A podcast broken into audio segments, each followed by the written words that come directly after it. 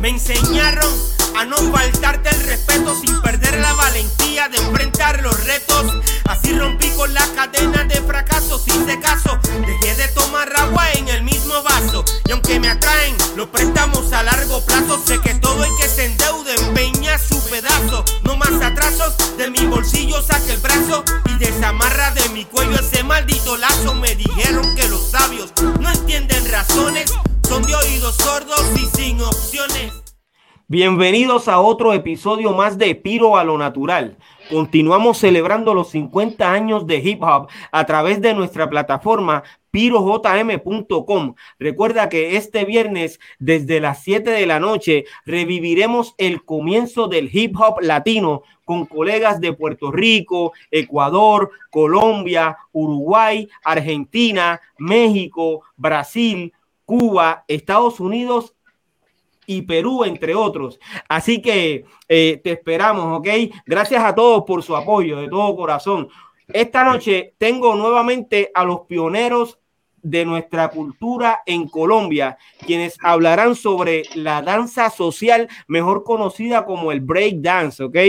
Eh, yo saludo a ustedes, ¿cómo están? Saludos a todos, gracias. Gracias por estar aquí con, conmigo compartiendo sus conocimientos. Eh, Natris, hola, ¿cómo estás? Hola, Piro, ¿cómo estás? Gracias por invitarme de nuevo a tener esta conversación. Gracias por abrir este espacio para la educación y la información. Es muy importante que estemos retomando la historia para que conozcamos como sus, sus personajes y las personas que han generado una fuerte influencia en, en el camino del hip hop en Latinoamérica. Excelente. Eh, Natrix es rapera hace muchos años y tiene una página de internet. Eh, Natrix, eh, por favor, háblame sobre la, página de internet y cómo te pueden conseguir los seguidores de este podcast. Claro, Piro. Eh, discúlpame que a veces te digo Pyro, pero es que, lo sé. que se llama no hay problema. Grandísimo y lo no hay problema, no hay problema. Pero mira, sí, eh, mi página es eh, en sinatrix.org. Eh, está allí hace ya como dos años, la estoy como construyendo. Realmente allí estoy tratando de recolectar la historia, los videos que, a los que tengo acceso, he tenido acceso. Y, el, y, de hecho la construcción de la página me ha ayudado a reconocer mucho el proceso y, inclusive hoy leyendo acerca de Bugalo Shrimp, que fue el primer breaker que me influenció a mí, eh, que él está haciendo lo mismo, está como montando su página y en su página como montando todos los videos que históricamente muestran quién, quién es, esa persona. Entonces, eh, sí, los invito a que la chequen porque eh, realmente después de que han pasado muchos eventos históricos en Bogotá y en mi país, siento que el proceso del que yo vengo está un poco como no, no, no, está haciendo mucho parte de la historia, se parece que está haciendo falta. Y particularmente el mío como mujer, siento también que siendo yo una de las primeras MCs de Medellín y, y que dejé un buen legado, creo que mi historia está un poco eh, oculta, por, decir, por así decirlo. Entonces es necesario eh, como compartirla y, y, mostrar esa parte, ese mensaje que yo traía desde el 94 eh, que una nueva generación todavía no ha tenido la oportunidad de escuchar y que pienso que puede aportarle mucho a, lo que viene el hip hop de aquí en adelante. Excelente, excelente, gracias, gracias por eso. Quiero que sepas que yo soy fanático de, tu música. Hay un disco que ya hemos hablado, eh, que ahora no recuerdo el, el, título, creo que es La hija del hip hop. Ah, wow. fue inspirado, hija del hip hop. Aquí muy graciosamente le tengo que confesar a Omar Bambán que yo escribí al hip hop después de que él hizo una canción de, de, la historia en Bogotá, de la vieja escuela en Bogotá. Entonces yo dije, yo tengo que hacer la mía y porque había un elemento en la, en la canción de Omar, de la que en el video que yo no compartía.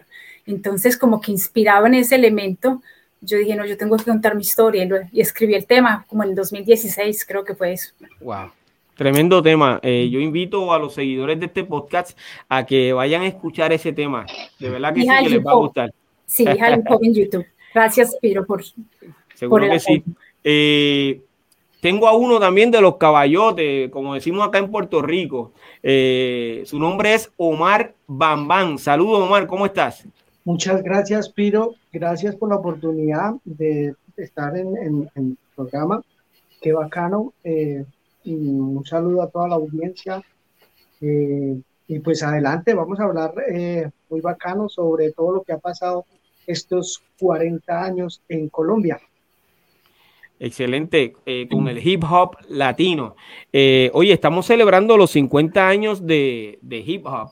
Eh, luego de que presente a, nuestro también invitado Héctor, quisiera que me dieran cómo se siente en esta semana, porque esta es la semana más importante para nosotros, los que pertenecemos a esta cultura, ¿ok?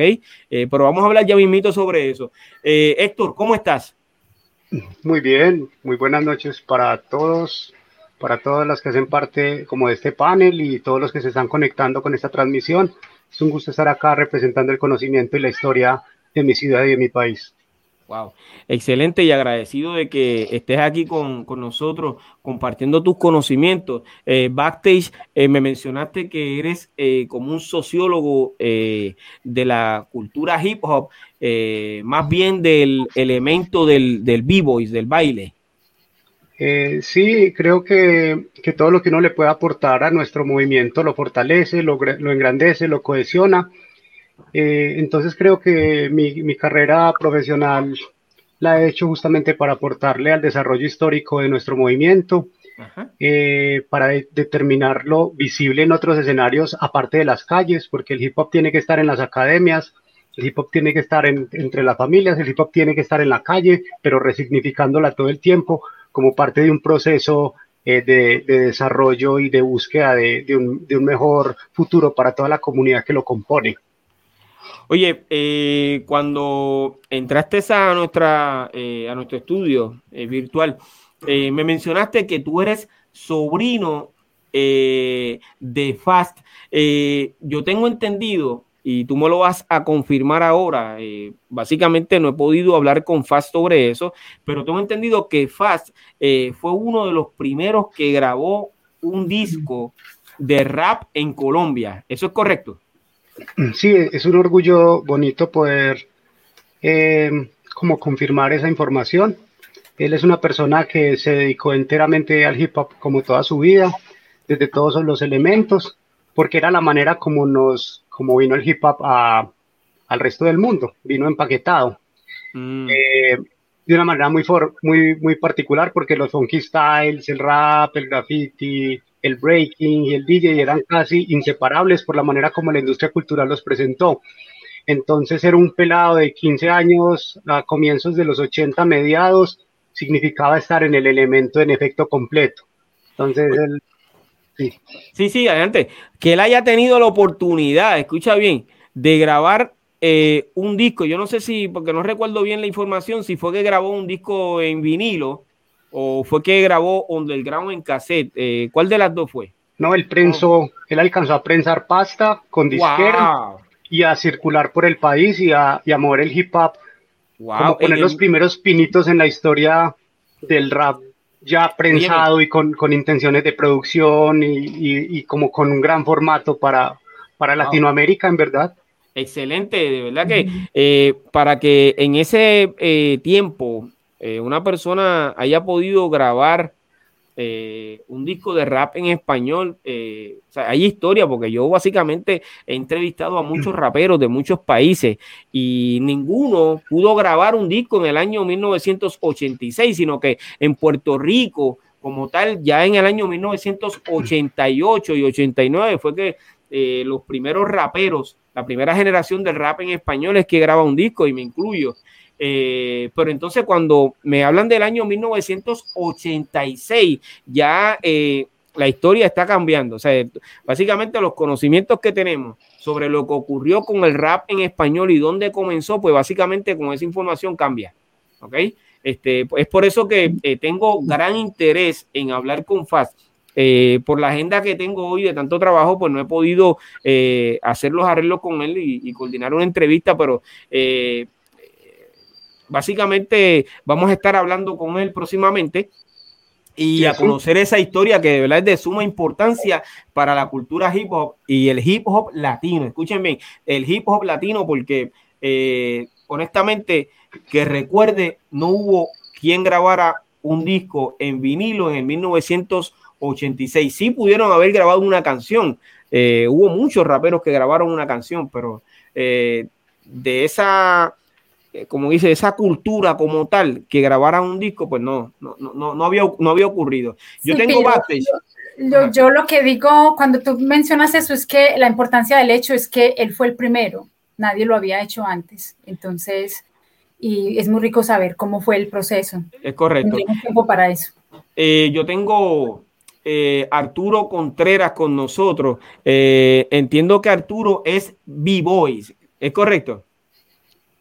¿Cómo estás, Arturo? Déjame desactivarte, perdón, activarte el audio. Ahora sí, ¿cómo estás? muy buenas noches para todos. Es un, un placer estar con ustedes y compartir un poco desde aquí, desde mi localidad, de, desde Usme, Colombia, Bogotá. Gracias por la invitación y sí, aquí estamos eh, dispuestos pues, para compartir muchas cosas. Gracias, gracias por, por, por eh, estar aquí y, y, compartir con nosotros tu conocimiento. Arturo, Arturo, buenas noches. Se le escucha bajito el audio. ¿Yo qué tal me escucho? Natri se escucha bien sí. está bien, Héctor se escucha muy bien. ¿Yo qué tal me escucho, Laura? Sí, te escuchas bien. Pues bien. Sí, te escuchas bien. Arturo, bienvenido. Qué, gusto tenerte acá. Mucho, bueno, muy buenas noches. Eh, ¿Ya me escuchan mejor? Sí. Yo los escucho perfectamente a todos. Sí, eh, te escucho bien, pero no te veo bien. Si pudieses acomodar la cámara para que eh, podamos... Arturo. exacto, y ponerte en el medio de ella, te lo agradezco de todo corazón. Natris, ¿tú conocías de Arturo? No, no, y estoy feliz de que esté acá. Estuve en Bogotá hace un mes y me vine con unas ganas de quedarme. Entonces, cuando, cuando alguien viene de Bogotá, yo de una al corazón abierto porque ellos tienen un hip hop tan poderoso. Eh, realmente, políticamente, socialmente, el, el, hip hop de Bogotá no se, no se degradó. Pues yo sé que en Bogotá hay de todo también, pero hay tanto hip hop puro. Es como, es, es como le dicen la meca, es la meca. Yo también tengo eh, backstage a Pat Dunga, pero eh, entiendo que nos está escuchando. Está aquí para que sepa, eh, para, está backstage para que sepamos que está aquí con nosotros como tal, pero aparentemente tiene problemas con, con el internet. ¿Ok?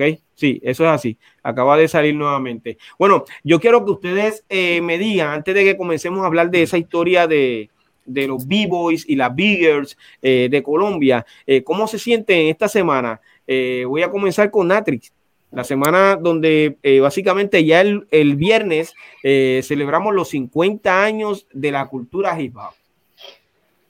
Pues gracias por preguntar, pero me gustaría que empezaras por alguien que esté un poco más activo que yo. Sin embargo, sí, me gustaría que fuera Omar quien empezara. ¿Puedo darle la palabra a alguien que esté más seguro activo? Seguro que sí, seguro que sí. Muchísimas gracias, ya te doy la respuesta también. Bueno, eh, gracias, gracias una vez más por la invitación y de acuerdo a las palabras que hasta aquí hemos dicho, eh, quisiera aportar, a sumar a lo que han dicho. A ver, eh, la fiesta de los 50 años, literal, yo creo que el único país que la puede celebrar es Estados Unidos. Es el único, porque realmente ellos son los únicos que empezaron el 73 y que realmente tienen 50 años. El resto del planeta estamos celebrando 40 años si partimos que todas las escuelas, las old school del mundo, empezaron a partir del lanzamiento de las películas comerciales como Flashdance, como Beat Street, como Electric Boogaloo, a, cuando salen esas películas comercialmente all over the world, el mundo se entera de que hay un movimiento, que hay, hay, hay, hay hip hop, pero todo nos llega como breakdance, por ejemplo. En Colombia, el, primer elemento y único elemento que llegó realmente fue el breaking por las películas. Eso fue en el 83 con la película Flashdance. Y de ahí para allá empezaron a salir todo lo que pasaba en Estados Unidos, pues repercutía en Colombia. Ahora, eh, en cuanto a lo de los pioneros, no Natrix y yo y no somos los únicos pioneros. En Medellín, Cali, Bogotá hay muchísimos pioneros. Hay gente con una historia tremenda. Entre esos, FAS del que están hablando. Bogotá, Cali, Cartagena, Barranquilla tienen unos pioneros tremendos. O sea, la diferencia con Puerto Rico es que de Puerto Rico solo hablan del profe Vicosí. Todo mi respeto y admiración para Vicosí. Una influencia para muchos. Para nosotros no tanto. La influencia de nosotros fue Rubén DJ. Pero Vico también reconocemos que fue una influencia para muchos otros raperos. Puerto Rico reconoce prácticamente solo a Vico y muy poco a los demás. En Colombia, en Bogotá, hay unos 30 bicosis, en Medellín hay como 10 bicosis, en Cali hay un poquito menos, pero hay muchos bicosis en Colombia. Entonces, nosotros no somos los únicos old school, hay muchísima gente presente. Colombia, Colombia es una de las de, la, de los países de Sudamérica, Centroamérica eh, con más trayectoria y old school vigentes. Entonces, quisiera eh, eh, aportar hasta ahí eh, lo del disco de Faz. Faz graba en 1991 con una casa disquera, pero al mismo tiempo también sale en Cali un disco que se llama Código, de un grupo que se llama Código Rap, donde graban como tres canciones. También es un disco comercial de 1991. Y hay otro disco comercial que se grabó en Medellín, pero de un grupo de Buenaventura que se llama Los Generales, también disco, ellos grabaron varios. Y antes de estos tres, en 1980, un par de DJs grabaron una parodia de Rappers Delight, eh, hicieron como una parodia ahí y eso también se grabó en acetato. O sea, comercialmente en 1980 se grabó. O sea que eh, la información que yo acabo de dar que fue en el 1986 es incorrecta en 1991. El, disco de, el disco de Fast es de varios grupos, está The Mechanics, está el grupo de él que se llama City Posse, City Posse y mm, hay otros dos grupos más que ahorita no recuerdo, pero eso fue prensado, grabado en, en 1991, al mismo tiempo que Cali, 1991, Código Rap, y Los Generales de 1991 también. Cuando, cuando dices que, eh, que solo el tiempo, eh, que cada país puede tener como su periodo de tiempo en, la en esta celebración, eh, yo diría que a nivel personal, entonces, yo he estado reflexionando mucho acerca de mis 30 años en la cultura hip hop. Podría yo, por ejemplo, apropiarme desde esa manera y participar comentando cómo, cómo la reflexión, entonces, mientras ellos celebran 50 años de la existencia del hip hop, estamos nosotros a nivel interno mirando cómo ha sido nuestro papel y nuestro rol en el hip hop en Colombia. Cosas como, como que nos hemos enfocado mucho en la historia en América y, que se le ha seguido eh, la, como las biografías a muchos personajes en el extranjero, pero no hemos hecho lo mismo con nuestra propia gente. O sea, que estamos perdiendo como no tenemos, yo fui a mirar, eh, o sea, Wikipedia tiene un montón de, de biografías de personajes del hip hop eh, extranjeros o internacionales, pero todavía no hemos entrado en ese proceso para hacer las Wikipedias, biografías de nuestros propios personajes y leyendas, como lo dice Omar, que tenemos muchas, porque realmente... Perdón, y, y, no solamente hay pocas en Wikipedia, sino que están muy erradas las historias. Realmente yo he leído cosas de Wikipedia donde muestran los grupos que han grabado los discos, los de siempre, los populares que conocen afuera de Colombia, y ponen esos grupos desde el 83, 84, digo, wow, me, pero si ni siquiera, o sea, las, las, las cuentas no dan. No dan. O sea que hay gente que está, no, no está diciendo la verdad en sus procesos. mira, mira, no es, de pronto acaba de suceder lo que, lo que dice Piro, que se, que 86, que 89, que esto. Por ejemplo, les voy a poner un ejemplo. Hace poco tuve una controversia de que quién había sido primero, si Rubén DJ con la escuela o, la, o este de la ganga con, la, con mi abuela. A mí me gusta mucho investigar y tenía, yo le decía a un amigo, brother, primero fue Rubén DJ con la escuela 1989. Tiene más peso histórico y tiene más sentido porque eh, Wilfred y la ganga sacan mi abuela después de que escuchan la escuela y empiezo a hacer mis averiguaciones y, era imposible que Rubén se hubiera copiado de, la escuela. Tiene más peso lírico la escuela que mi abuela. ¿Y quién más que Piro, que, que es de Puerto Rico, es de ese tiempo, que nos, nos puede para poder, para poder este, confirmar la, la, información. Eh, es correcto. Rubén DJ graba la escuela en el 1989. Ese disco fue un éxito en, Puerto Rico y en, otras partes de en otros países. Eh, imagínate que tú acabas de mencionar que Rubén DJ, el colega Rubén DJ, fue quien te quien motivó, quien te, quien te inspiró a ti. O sea, yo, eh, ¿con qué canción fue que Rubén DJ te, te inspiró? Especialmente con esa, con la de la escuela, cuando, aunque mira, te voy a hacer también en ese proceso de que quién fue el primer rapero, han venido muchos registros, que la cotorra criolla, que eh, este Conde y una serie de raperos que han aparecido en YouTube, que uno los ve y uno sí, a lo bien eso es rapero. Pero vamos a hablar comercialmente. El primer rapero comercialmente que yo me aprendí, no rapero, perdón, corrijo, el primer rap comercial que yo me aprendo es el de Eddie Herrera en la canción de Wilfrido Vargas, El Jardinero. Si vemos, Will, eh, Eddie Herrera rapea en español y en inglés, y es rap. Él no es rapero, pero eso es rap. Y eso como era merengue y era lo más comercial para la 84-85, pues eso muchos escuchamos eso de niños y nos aprendimos ese trabalenguas. yo por lo menos le decía trabalenguas. No, no sabíamos que era rap. Yo vine a ver que eso era rap mucho después. Entonces, es más, el video de Wilfrido Vargas, el video comercial, salen bailando breaking para confirmar de que eso es rap. Entonces, está la pelea que, que fue Vico, que fue Rubén. Por lo, lo que pasa es que Vico ha seguido trabajando, Rubén se quedó en el tiempo. Bueno, fíjate, eh, para movernos del tema, ¿verdad? Porque ya estamos hablando de Puerto Rico y eso básicamente es una controversia eh, sobre la historia. La influencia, la influencia a Colombia, eh, lo del merengue del Río Vargas, lo de Vico y lo de Rubén DJ, incluso hay muchos que, que nos influenció mi abuela. Entonces, es, es, como un recuento que fue lo primero que nos influenció a nosotros.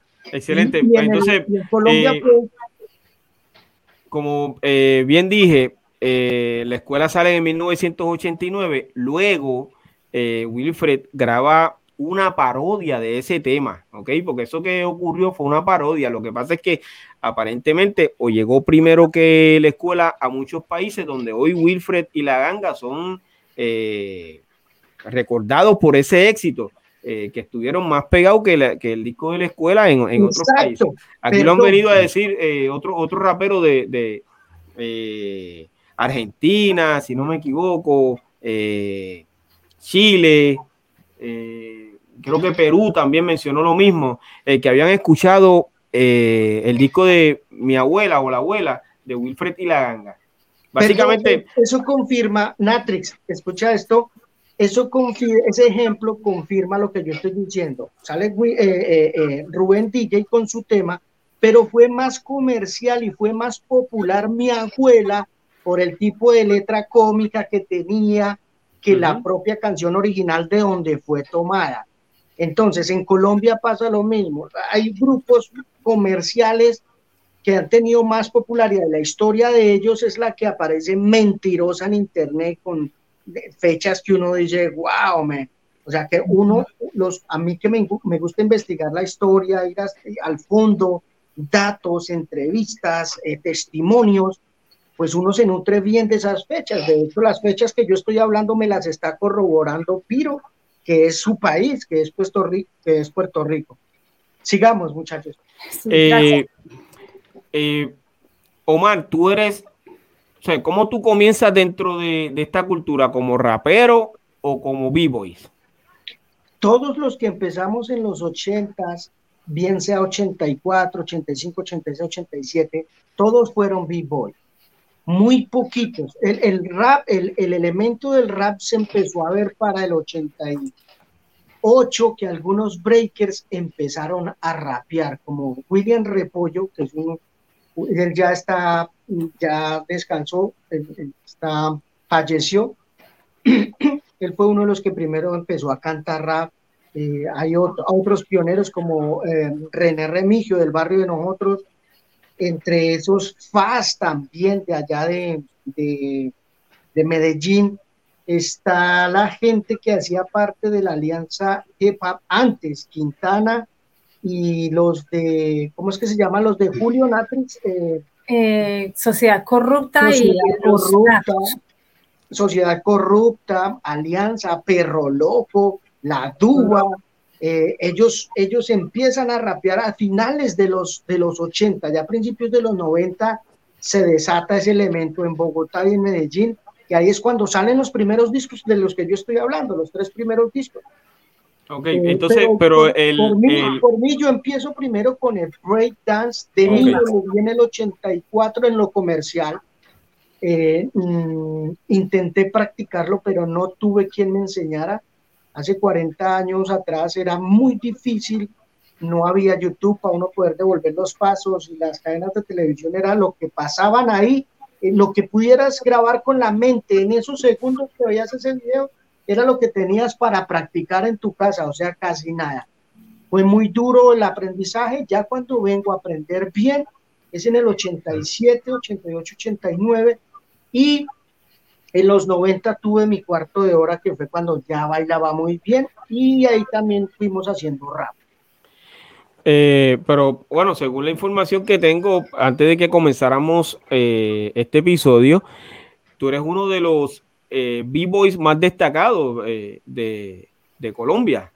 ¿Sí? Gracias. Yo creo que uno de los, de los más destacados, porque hay muchos, bro, yo te puedo nombrar muchos también y mejores que yo, que tuvieron. Yo, fui la que, yo fui la que hice el comentario, pero entonces apoyando mi comentario, es que viendo el video de Rap Presente, yo recuerdo la manera en que conocí a Omar, porque Omar eh, vino por primera vez a Medellín después de Rap Presente.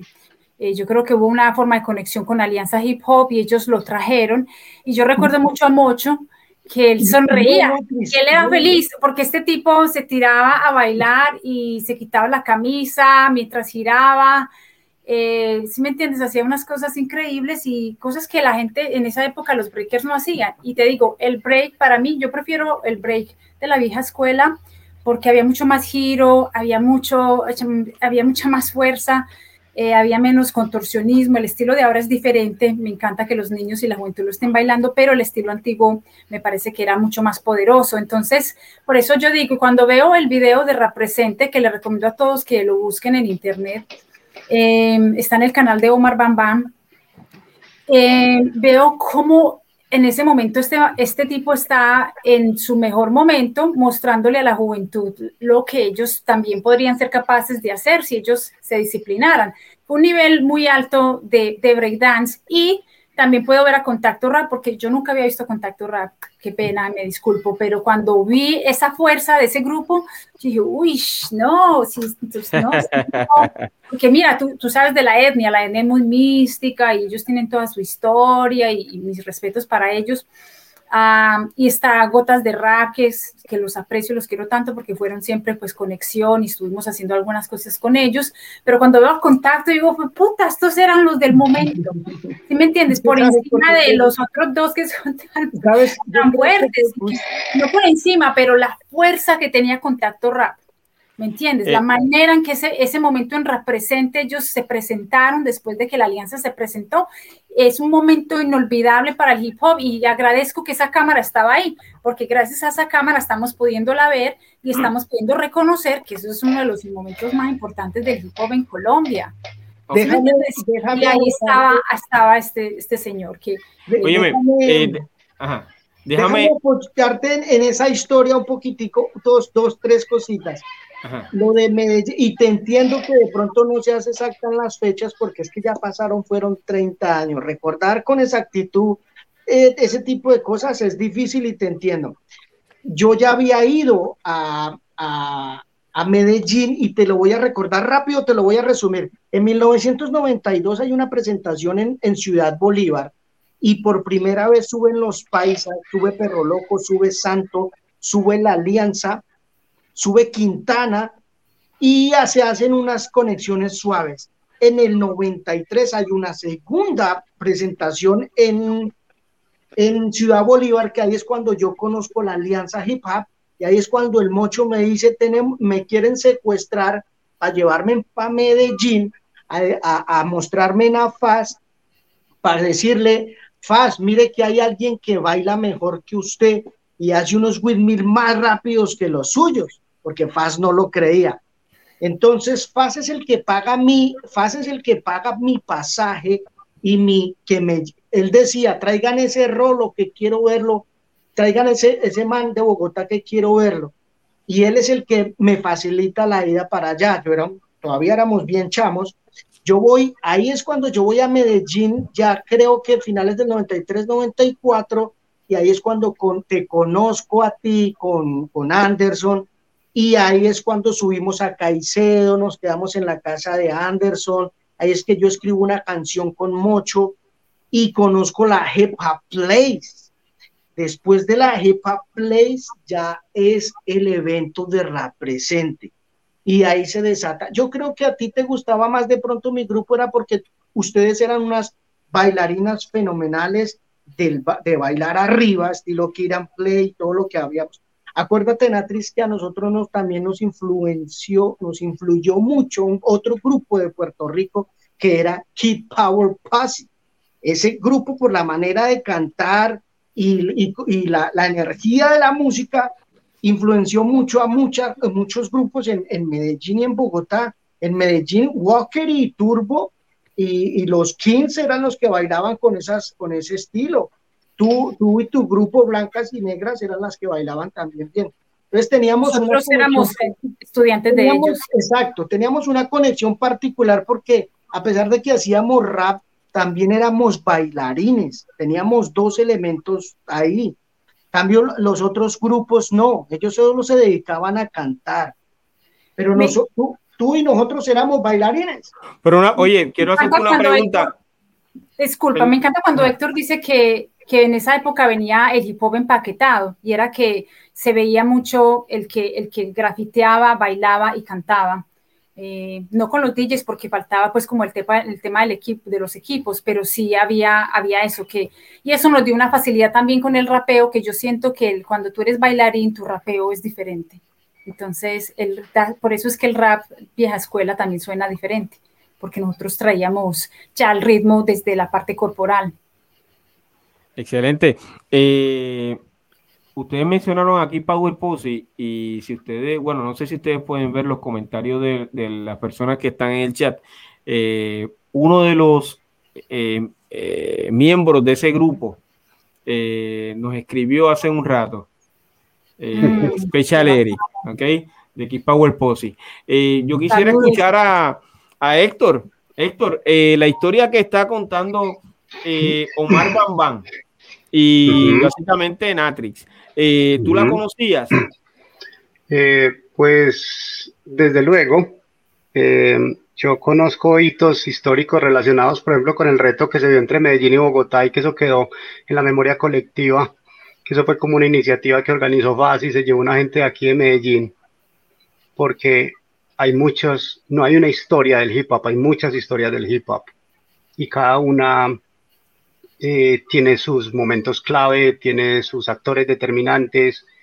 Eh, para, para Medellín fue muy importante cuando, cuando se llevó a cabo una batalla a mediados de los 90 en Bogotá, donde se llevó una selección de acá, que quedó un registro muy interesante, donde se encontraban el estilo de Bogotá, que en ese tiempo estaba más definido por el Power Move, eran famosos porque giraban mucho, Omar era, era, era como el girador más famoso de Bogotá, era el que se hacía flotantes quitando de la camiseta, la volvía a poner, se te empelotaba haciendo flotantes, y eso aquí azaraba, entonces la cosa es que la apuesta de Medellín era por el llamado estilo, por otro tipo de, de baile más apegado al ritmo y a ciertas formas y a ciertas formas, que es lo que Medellín ha tratado de cuidar desde hace mucho tiempo y que reconocen los pelados nuevos desde esas leyendas.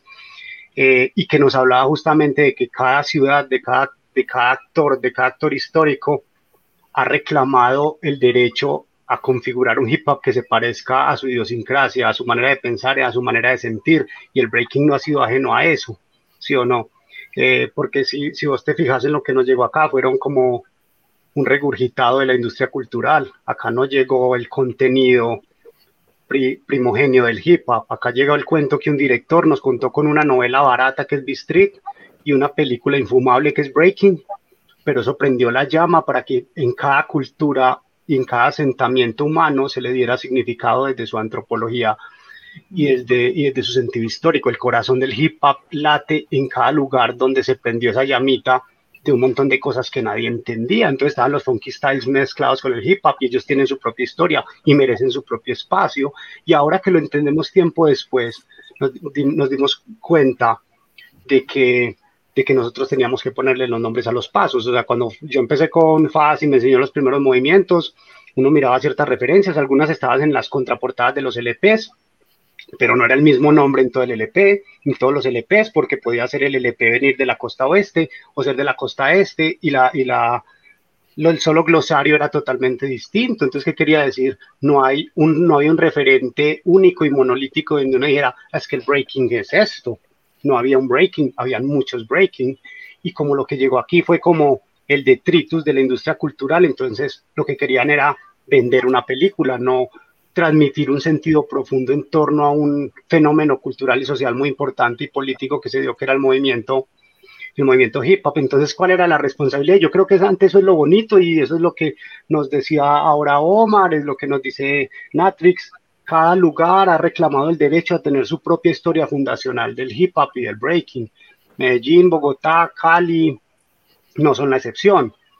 Habían sus propias leyendas, los pasos llamaban distinto en cada ciudad. Entonces, cuando usted tenía un intercambio, yo alcanzaba a escuchar gente que venía de otra ciudad, todo el vocabulario era distinto y los códigos mismos. Cuando se hablan de unos códigos monolíticos, se estaba inventando un mito de algo que no existe. El breaking lo crearon niños no era un plan de una mente maestra depurada que tuviese pensado que esto iba a durar 50 años, eran niños jugando y dentro de ese juego entendimos que había algo trascendental que nos, que nos que fue dándole significado a la vida de muchas personas y que fue y fueron dedicando su vida y poniendo como su aporte para crear justamente el monolito del, de la historia del hip hop, pero estos ejercicios son muy importantes porque cuando empiezas a preguntar por la historia, tienen cosas en común, pero son totalmente diferentes. ¿sí o no? Entonces, escuchar como este tipo de acontecimientos, de donde surgen las leyendas, como que fundan eh, la historia del hip hop de Colombia y de cada ciudad, entiende uno que es que el hip hop es una responsabilidad local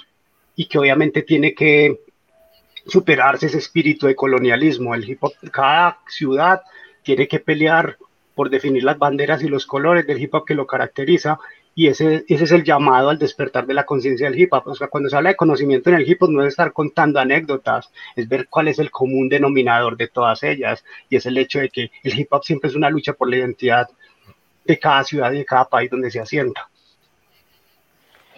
Excelente. Eh, Arturo, Sí, qué rico saber de Arturo Corteras y su proceso. es correcto. ¿Qué has hecho? Eh, bueno, sí, no, yo escuchando un poco acá estas leyendas, pues relativamente soy nuevo al lado de ustedes, pues llevo, a pesar de que llevo ya 25 años. Eh, wow, pero no tan nuevo, si ya 25 años. pero escuchándolos a ustedes ahí, al maestro Bambana, todos ustedes son referentes de nosotros que somos de los 90, yo, yo empecé a finales de los 90. Eh, en esa época pues estaba muy de moda las, las batallas Medellín-Bogotá, Medellín-Bogotá, pues eso nos inspiró mucho, eh, también fui pues empírico, ¿no? Como muchos y aquí, digamos, en mi localidad, eh, los que tenían la información eh, no la soltaban tan fácil, ¿no? Ellos se la guardaban para ellos y uno lo poquito o mucho que podía ver cuando lo invitaban a la casa de ellos, guárdelo ahí en la mente y yo vi que fue así tal movimiento y pues relativamente nosotros empezamos aquí en UDME pues mucho con el Power Mux, digamos, el, por la parte de mi agrupación, eh, todo el tema del Power Mux porque era como que lo que más se nos quedaba en el momento. Eh, ya el tema de los que tenían el, los cassettes o los VHs, eh, nos los vendían o simple o sencillamente no, no compartían esa información. Entonces al principio fue un poco como, como triste porque no, esa, esa información no se rotaba tan, tan fácil. Eh, pero con todo eso, pues el amor que teníamos por, por la danza, por lo que hacíamos, era tan impresionante que pues cada uno empezó a buscar la forma de, darse a conocer, de hacer sus cosas y lo más bonito de nuestra época, o el decir, en mi parte aquí en Bogotá, es que en cada grupo pues teníamos un referente, ¿no? Estaba el duro para el Power Moves, estaba el duro para el Top Rocking, estaba el del Footwork, entonces cada uno conformaba ese parchecito, ¿no? Ahorita pues usted tiene que ser muy completo para en su parche, ¿no? Como tal, porque eso ya lo califican más. Antes era más como cada uno defendía su estilo, lo que le gustaba. Ahorita que tiene que ser un b-boy más completo, pues para impactar. Entonces sí, se ha cambiado un poco la, metodología de, enseñanza de, los grupos, de compartir y todo, ¿no? Entonces, eh, pues cuando yo empecé con mi amigo Essence, eh, aquí en Usme, eh, prácticamente los que trajeron el breaking, pues una de las personas fue el ecuatoriano. Eh, es como una de las personas más referentes aquí en Bogotá, no sé si también de pronto en Medellín eh, compartió con ustedes, pero aquí en Bogotá, eh, en los 90, el ecuatoriano fue muy influyente en nuestra localidad de Usme. ¿El ecuatoriano es una persona? Sí, es, es un, era un b-boy pero él ah, tenía como muchos, sí, era un vivo y él tenía como muchos contactos. ¿Por qué le decían el ecuatoriano? Eh, ¿Era, ecuatoriano, sí. Pero entonces él, a él le llegaba mucha información, eh, yo él tenía sus contactos, pero entonces lo que él, él, hacía era solo a sus, a sus amigos, a sus conocidos, les, les botaba la información como tal, ¿no? y entonces pues uno veía que ellos avanzaban más rápido con todo el tema. No, Uy, hay una pregunta, eh, Arturo, ¿cuál ecuatoriano? Porque eh, acuérdense que los ecuatorianos es el grupo que se llama Body Dancers y son como tres ecuatorianos, está Héctor, está Germán, estaba DJ Alto, estaba Billy Wilson, estaba Milton, a ellos les dicen los ecuatorianos, o sea, Body Dancers. ¿Cuál eh, como eh, Germán. Germán. El, que murió, el que murió en el, 90 y, en el 90 y algo. Él, él, él fue prácticamente uno de los pioneros en traer aquí el breaking como tal a, a, Usme, a la localidad. Eh, pues fue muy, como muy sobresaliente para muchas agrupaciones.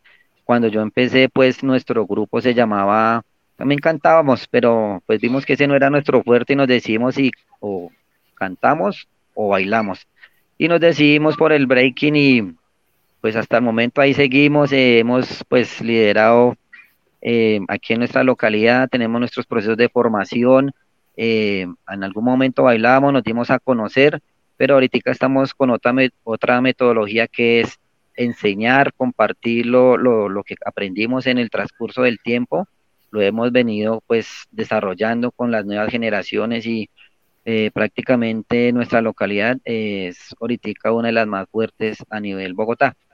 ¿Hace cuánto que la escuela está activa? Eh, nuestro grupo como tal empezó hace 25 años. Em, empezamos llamándonos Reales Breaker. No, pero eh, ah, ella creo que exacto, la escuela, porque me acabas, acabas de decir que en la actualidad estás enseñando a los jóvenes. sí, es que esto, es que todo empezó así. Primero empecé bailando con mi agrupación como Reales Breakers, ¿sí? Ya después llegaron nuestros hijos y todo. Entonces empezamos ya a hacer el grupo como estilo real Family, que ya este grupo como tal ya lleva consolidado 18 años. Okay. Entonces ya ahí empezaron nuestros hijos a bailar a los 6, 7 años. Los chicos que empezaron en esa época con nosotros, pues ahorita ya todos son mayores de edad. Y ellos son los que han estado como representando el parche en, Ecuador, eh, Brasil, Bolivia, Perú han, viajado a diferentes escenarios y pues el logro más significativo hasta el momento, eh, pues haber ganado la batalla internacional de Viva este 2023. La batalla internacional, felicitaciones. Sí, Entonces, tu escuela nace a raíz de, de enseñarle a tus hijos. Sí, por ahí ya empieza todo el proceso porque pues ya nuestros hijos tenían cinco o seis años y pues ya les gustaba lo que nosotros hacíamos, entonces ya se empieza como a llevar esos genes, ¿no? Y uno ve que estos chicos como que también quieren seguir los pasos de uno. Entonces ya empezamos ahí, desde ese momento, a abrir la escuela de formación. Entonces como tal, nuestro grupo ya se divide, lo que éramos eh, estilo real se divide y todos los que hacíamos parte de esa época, cada uno eh, conformó un grupo aparte. Y eso hizo que en nuestra localidad surgieran muchísimos grupos, como está Soul Squad, eh, Quality, está Z5 Uzmeca, eh, bueno, son los que, me recuerdo por el, por el momento, ¿sí? De ahí empezamos todo el proceso que hemos venido manejando en el transcurso del tiempo, eh, formando eh, niños, niñas y jóvenes. En este momento tenemos un proceso con aproximadamente 40 chicos. wow. Eh, sí, es, Eso te iba ¿cuántos niños tenían? Tenemos 40 chicos aproximadamente, niños desde los 6 años. Tenemos el campeón nacional, bueno, temas olímpicos, tenemos el campeón nacional juvenil, eh, que tiene 14 años, categoría sub-18, él pues pertenece a nuestro parche, tenemos niños de 8 o 9 años que ya tienen pues un buen conocimiento y bueno, en la disciplina, ¿no? Y la forma en que usted pues le dedique a los chicos el amor que tiene por lo que hace y pues hacer que los chicos le copien lo que usted quiere, sin que se vuelva algo aburrido. Sí, qué bonito, felicitaciones, qué trabajo. Mi brother, sí. Esto es así. Oye, eh, mencionaste que para cada cosa había un duro. Eh, como nosotros, pues, eh, básicamente este canal, pues, se dedica a documentar la historia y poder dejar los nombres de los que dejaron un legado dentro de la cultura, básicamente con los cuatro elementos. Eh, tú puedes mencionar, pues básicamente, quién era el duro de cada una de las cosas que, mencionaste. Eh, sí, pues acá en Bogotá hay muchísimos referentes, sí, pero pues yo puedo hablar desde el tema de los de los 90 para acá, sí. Exacto, pues mencionaste, mencionaste a uno que, eh, que falleció que se llama Germán, ¿verdad? Germán. Sí, pero entonces ya de los 90 para acá ya han salido nuevos grupos, como está decir Danza Latina, Poder Callejero, está también Gespin Squad, eh, son muchos referentes, ¿sí? Pero entonces, como decir, de cada uno de esos grupos había un, referente, digamos, en... uno que, se, el que era el más destacado. ¿Cuál era el más destacado de cada uno de esos grupos que mencionaste?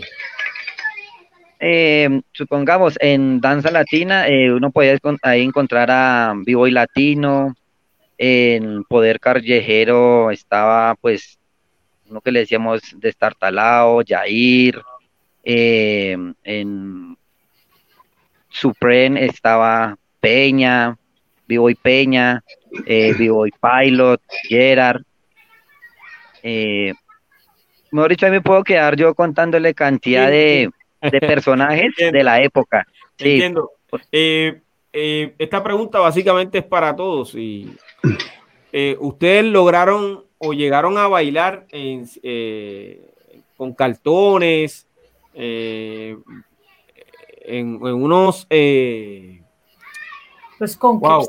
En el había uno, sí, era como unas alfombras, pero básicamente... sí, que eso mismo, ese mismo. ¿Hicieron eso? O simplemente bailaron en, pisos que estaban brillados en, centros comerciales. Perdón, nosotros por lo menos cuando nosotros empezamos a bailar, eh, la mayoría de breakers practicábamos en la calle con sacos de lana gruesa, pavimento, estamos hablando de pavimento, y nos salían muchas ampollas, yo todavía tengo... O sea que ustedes se tiraban al piso en la brea, en la calle. Sí, lo que pasa es que, brother, lo que decía ahorita eh, Héctor, a nosotros nos llega una versión del hip hop que no era la original. Yo veía a, Pop Master Playboy de, eh, y a Ken Sweet hablando en un video sobre los tenis, cómo era que usaban los tenis, para qué, los Crockets, los Puma, todo eso. Y, ellos tenían para cada cosa eh, un porqué. A nosotros nos llega una versión comercial de, del hip hop, que es donde agarran esos niños de la calle, esos jóvenes de la calle, les Puma y Adidas, patrocinan de alguna manera eso, los visten con sudaderas bonitas. Y, de, realmente en Nueva York se vivía era otra cosa en la calle. Eh, eh, nosotros al ver esas películas, pues no teníamos en cuenta tanto lo de los pisos y el conquer y practicábamos mucho. Yo creo que eso también a nosotros, en el, a la gente de, los ochentas, finales de los ochentas más que todo. A ver, la escuela de los ochentas del 84, para que entiendas, eh, Piro, más o menos cómo es en Colombia. cada país tiene su trayectoria diferente. Llegaron en un tiempo las películas, unos siguieron, otros no. Otro en un país se, se apagó totalmente. No hay viejas escuelas, por ejemplo, hay un país que, que, tenga su vieja escuela desde los 90 y no en los 80. Y cada país es diferente. En Colombia nacen dos escuelas, que es la comercial, la del 84 al 86, que es la escuela la, comercial, la que nació con las películas, pero que se acabó el boom comercial y se desaparecieron, y que fueron miles. Eso fue como una moda. Llegó a Colombia una moda comercial. O sea, duró dos años, dos, máximo tres, y se desaparecieron. En el 87, que es cuando llegamos nosotros, la Alianza de Bogotá, llegan grupos como Speedbreaker, New Rapper, eh, en los body dancers de los que está hablando este man, eh, Arturo, el, eh, de los ecuatorianos, ellos son los body dancers. Esa escuela ya aparece cuando ya no era comercial el hop. Entonces fue como que haber, haber tomado eso que había quedado y nosotros fortalecimos más. Esa escuela fue más agresiva porque ya había, los del 84 habían bailado lo que se veía en las películas, los footworks, los, eh, los pasos básicos, pero esa escuela del 87 al 90 fue más agresiva porque empezamos a sacar lo que están diciendo, nos quitábamos la camiseta haciendo windmill, cosa que eso no se vio en las películas. Ya empezamos a hacer caballetes, o sea, air eh, flares, que llaman. Empezamos a hacer una serie de pasos que no se veían y como habíamos practicado en pavimento, pues eso nos había eh, eh, hecho crecer fuertes, o sea, ser fuertes en el baile. La velocidad que manejaba Bogotá era impresionante. La mayoría de bailarines de Bogotá era muy característica la velocidad, que es lo que decían Atris y Héctor, la diferencia con el baile de Medellín. Medellín tenía mucho foundation, eh, le daban mucha prioridad a los fútbol, al estilo, a los códigos, a la vestimenta, a, a los fat laces, los cordones gruesos, eh, la pinta eran muy pegados al, al, fashion, al, al, outlet original del hip hop. Bogotá no, pero Bogotá tenía una particularidad que eran demasiado voladores todos, entre esos Omar Bamban y muchos otros bailarines, eh, eh, Jesús de los New Rappers, de los Speedbreakers, estaban Nelson, de otras agrupaciones, había Peña, eh, René Siki, eh, Ricardo Feria, que también fuimos a Medellín. Habían muchos bailarines demás, tremendamente veloces, pero era por eso, porque la mayoría practicábamos, eran pavimentos. Después conocimos el Conquer y empezamos a bailar en el Conquer.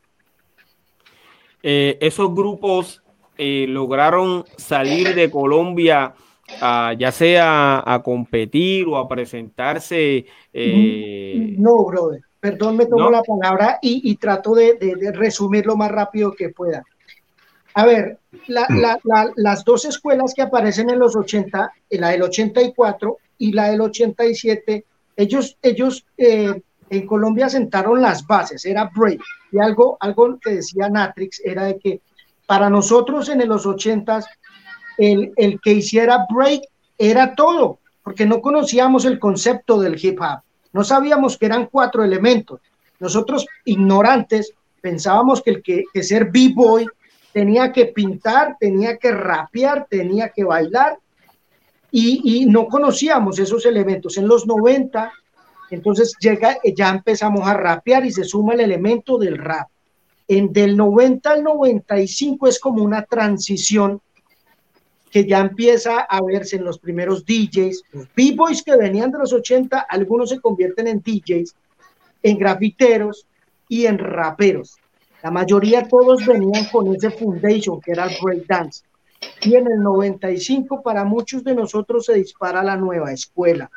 Acuérdense, perdón, me tomo un poquito más de tiempo, que así como Estados Unidos tiene sus cuentas, su trayectoria, por ejemplo, la vieja escuela de Estados Unidos es del 73 al 83, los OGs, y del 83 en adelante ya es la nueva escuela, por ejemplo, Run DMC para Estados Unidos es la nueva escuela.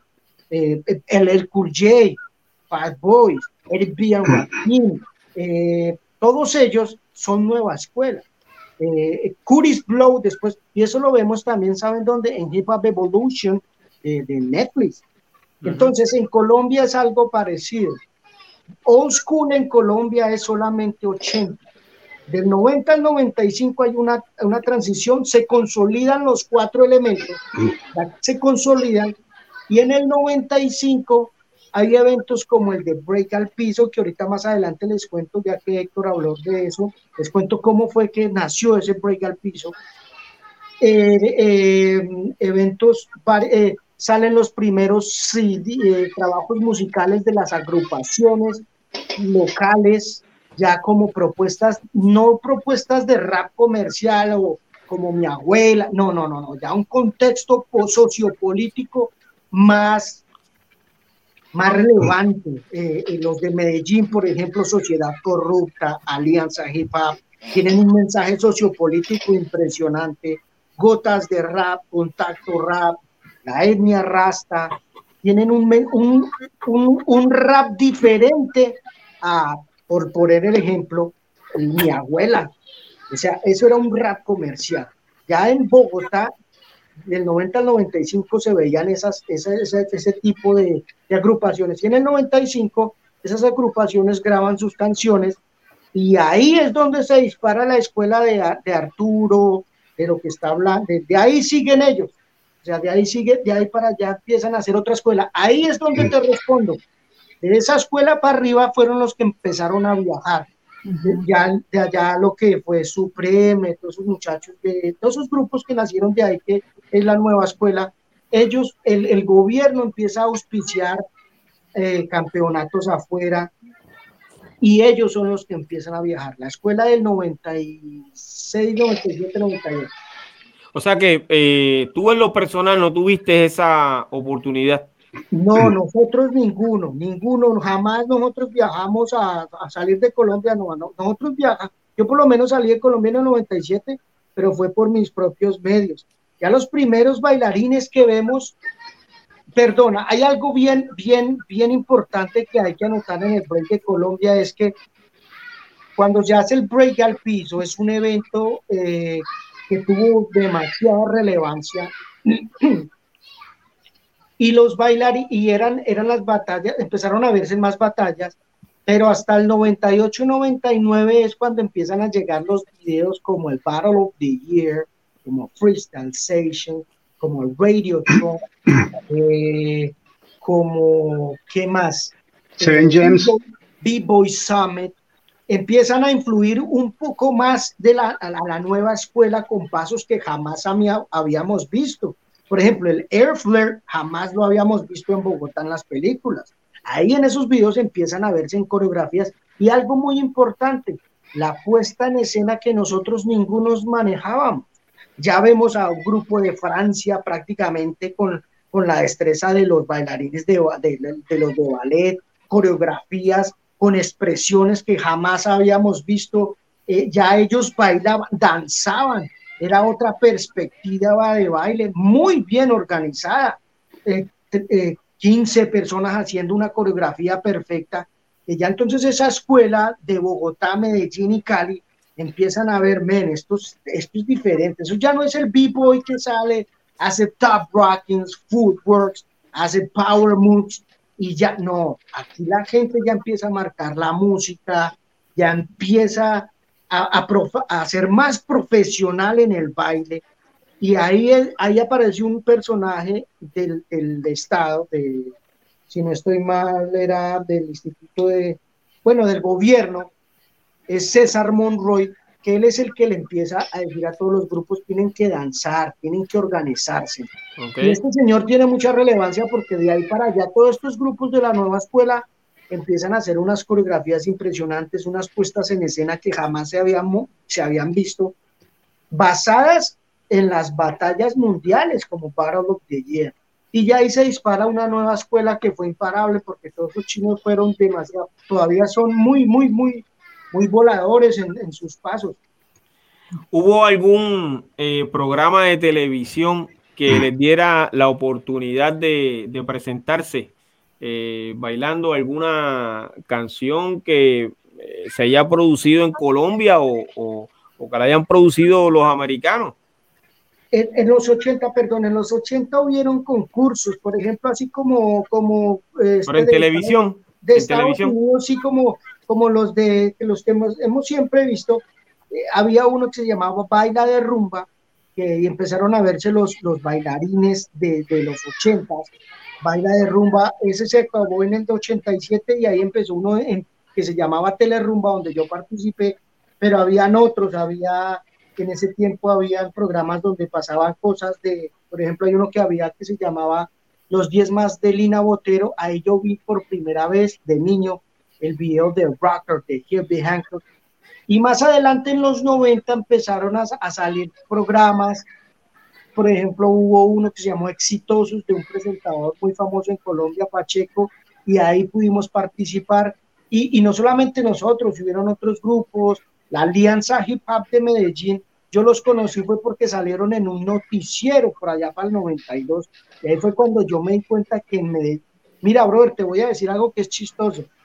En 1992 cuando yo veo esos paisas allá en Medellín bailando break, éramos tan ignorantes, yo lo he dicho en otros videos, que no sabíamos que, que en, en, otra ciudad en Colombia seguían bailando break.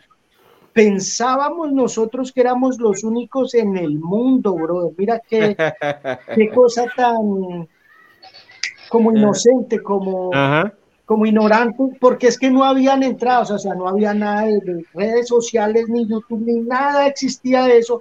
Y en los pocos medios que habían, que era la prensa, eh, la televisión y la radio, no se hablaba de hip hop. Nosotros no sabíamos que existía todavía el Rocksteady Crew. Seguíamos mirando B Street, seguíamos mirando las películas de los, de los 80 y no sabíamos que todavía ellos seguían bailando, porque no había no, no entraba información. Entonces, cuando yo veo los paisas en Medellín, yo digo, wow, men, en Medellín bailan, hay breakers. Ellos salieron también en televisión y ahí es cuando hacemos la conexión y el resto es historia. Wow, excelente información. Eh, ¿Existe o no existe? ¿Hay eh, algunos nombres que ustedes quieran mencionar y dejarlos en la historia de, de los break, de los breakers de Colombia que no hayamos que, que no hayamos mencionado hasta este momento? Yo recuerdo, eh, pues históricamente cuando conté mi historia en el programa anterior, eh, que Boston Fase 1 era un grupo de que hacía popping.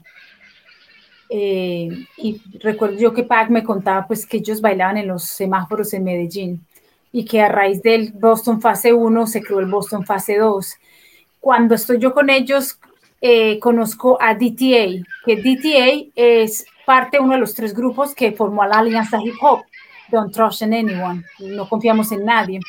Split, eh, Este grupo, ¿perdón? De Split. En ese grupo está Split, está Mocho, está Anderson, eh, está, luego llegan los, creo que los mellizos y, y el gimnasta también, fueron muy buenos. Eh, y ya, yo recuerdo. Julio era de. de, ah, Julio, Julio, no puedo olvidar a Julio. Julio, bueno, por ese parte como lo que yo recuerdo, pero muy limitado, porque han, han habido muchos. Yo simplemente estoy mencionando los que conozco. Eh, Arturo, ya bueno, ya Arturo mencionó los que conocía. Entiendo que eh, Omar también mencionó eh, los que conocía o los que estuvieron también dentro de, de, la cultura. Eh, Héctor, ¿tienes alguno, algún nombre que mencionar que no hayamos mencionado? Listo, bueno. a mí me tocó una transición pues como interesante porque yo conozco el hip hop. Fad me llevaba a los party people desde que yo era pequeño entonces allá veían como muestras eh, de breaking. Aquí en Medellín había un grupo que se llamaba Dynamic Dancers y era como una selección de distintos barrios porque aquí no habían 20 crews de breaking. Básicamente era como una selección que se rodaba por distintos escenarios y lo veía uno en los conciertos que se daban. Eh, yo empecé oficialmente a hacer breaking en 1994. En el tiempo en el que yo empecé, todavía no existía uno de los grupos emblemáticos de acá que llamaba Atomic Rocker. Ellos empezaron como en el 97, pero todos sus miembros estaban por ahí de un lado para otro eh, bailando en los parties y, y, obviamente bailando en los call out y en los retos que, porque en el tiempo mío, pues las batallas no eran tan organizadas, no habían jueces, eh, uno iba a un party y si tenía algún problema con alguien, pues de la manera pacífica que en el breaking se realizan los intercambios, se batallaba se batallaba contra la persona que usted le tenía una admiración discreta. Le, hacían, una, le hacían una rueda seguida para que bailaran eh, en medio de la rueda. Ah, es que normalmente el, el party people es que, por ejemplo, Pac o Pic pintaban un graffiti, íbamos todos los bailarines eh, y se bailaba durante cuatro o cinco horas seguidas, ¿sí o no? Se ponía la música, se mezclaba la música en vivo, se cantaba en vivo y se bailaba todo el tiempo sobre cartones. Entonces, en esos espacios donde se daban los battles, porque no habían tantos crew, había una buena cantidad de bailarines. Yo recuerdo de ese tiempo, pues estaba, estaba Andrew, estaba el negro, estaba Faz, todavía no se, ha no se ido pues para España, estaba Johnny Chiquito, estaba Johnny Grande, estaba el CJ, había un montón de gente, pero habían representaciones de distintas partes del Valle de la Burra, pero no habían grandes grupos. Los dos primeros grupos que en verdad se alcanzaban a reconocer y que habían batallas acá cada 15 días o cada 20 entre esos dos eran Atomic Rockers y Bélicos. Antes de eso eran pequeñas eh, consolidados y agregados de bailarines. Y yo tenía mi grupo que empezó en el colegio que se llamaba Crazy Jam Squad de 1994, pero éramos como niños viendo a los grandes hacer lo suyo. Y los grandes eran los que habían empezado en el 91, en el 89, en el 92, que tampoco es que llevaran mucho tiempo de ventaja, pero ya se les veía mucha más confianza y hay algo importante que hay que mencionar para no romantizar todo lo que sucedió en el breaking y es que había, había mucho sentido de gueto, entonces no era una comunidad en la que todo el mundo se enseñaba y compartía y venga para acá, mijo, yo le enseño, sino que si yo tengo un LP me lo guardo, si yo tengo un, taco de VHS de los chicos repartidores me lo guardo, porque la idea era tener la ventaja estratégica y esa ventaja se conservaba teniendo la mayor cantidad de música y de videos guardados para vos o para tu crew. Todavía un egoísmo que no dejó que en esa época la cantidad de bailarines fuese mayores y un espacio emblemático que, fue, que se ve aquí en Medellín, que era la Biblioteca Pública Piloto, era un espacio que estaba dominado como por una élite, que eran los bailarines más destacados y no había mucho estímulo para los que llegaban nuevos, sino que eran, eran tratados con una mediana agresividad. Entonces eso, eso hizo que pasó, pasó algo muy interesante. Los que ya tenían esa, hacían parte de esa élite, se disfrutaban la piloto mucho y los que no, porque de cierta manera no tenían como el apoyo para estar entrenando ahí, se iban a los barrios periféricos y crearon sus propias crew y con ese y con ese ideal de decir vamos a superar los que están ahí es muy particular porque fue como heterogónico. Los que entrenaban en el espacio central tenían una supremacía que no compartían. Los nuevos breakers se fueron a sus barrios a crear sus nuevas crew, justamente como alimentados por ese sentimiento de reyerta y ya volvieron nuevas, llegaron nuevas crew con ganas de retar a estos grupos para destronarlos de cierta manera y fue muy interesante porque se generó un efecto no deseado que fue crear más crew, más crew darles fuego, darles como combustible para que se inspiraran y llegaran a pelear por la supremacía y vino como la primera gran tanda de crews de la ciudad para finales de los 90, que era estilo ilimitado, que era caótico, entonces ya teníamos bélicos, ya teníamos gente en el sur, ya, ya habían pequeñas crew incipientes, venían de Girardota, ya teníamos como, ya se alcanzaban a reconocer seis o siete crews para finales de los 90 y fue como el efecto de rebote que generó pues la entrada de nuevos tacos de, de, de VH. Eh, perdona que te interrumpa, esos seis o siete, o siete grupos, eh, pues, ¿conocen los nombres de esos grupos? Sí, yo, pues estaba Bélicos, todavía vigente, Dynamic Dancer ya no existía porque unos fueron para los bélicos, otros fueron para los atómicos, estaba Caóticos, estaba Estilo Ilimitado, em, había otro grupo en Girard, había otro grupo en Girardota, pero no pude, porque los miembros los veía como rotándose, entonces no supe a fin de cuentas cómo se consolidaron, pero sí eran alrededor de cinco o seis grupos y ya sí empezaban a darse en varos de grupos, pero estoy hablando ya de finales a finales de los Quiero hacer una claridad sobre el tema de los atómicos y los bélicos, que ellos, ellos vienen después del 96. Lo que yo conté es un periodo de, que hasta el 96 y lo que Héctor cuenta es porque eh, los mentores, de, o sea, Alianza Hip Hop con sus antecesores eh, DTA, ellos fueron los que crearon el proyecto o el proceso de bailar en la piloto. Y ese proceso tengo yo entendido que se rompió un poco porque, eh, y esto es una cuestión muy interna del grupo, estoy yo aquí como rompiendo una regla con ellos, pero eh, parece que Mocho eh, tenía una actitud muy abierta con todos los, con todos los que estaban llegando a aprender, muy positiva, pero se estaba generando o la enseñanza de un break, de un breakdance mediocre. Y eh, algunos miembros de la DTA dejaron de empezar a frecuentar la, la, piloto porque no estaban de acuerdo eh, con, que se está, con lo, que se estaba, lo que estaba ocurriendo en la piloto, que era que se estaba apoyando el crecimiento de un, breakdance que no, no, estaba siendo bien ejecutado, que todo, todo el tiempo se le decía, sí, sí, parcero, muy bien.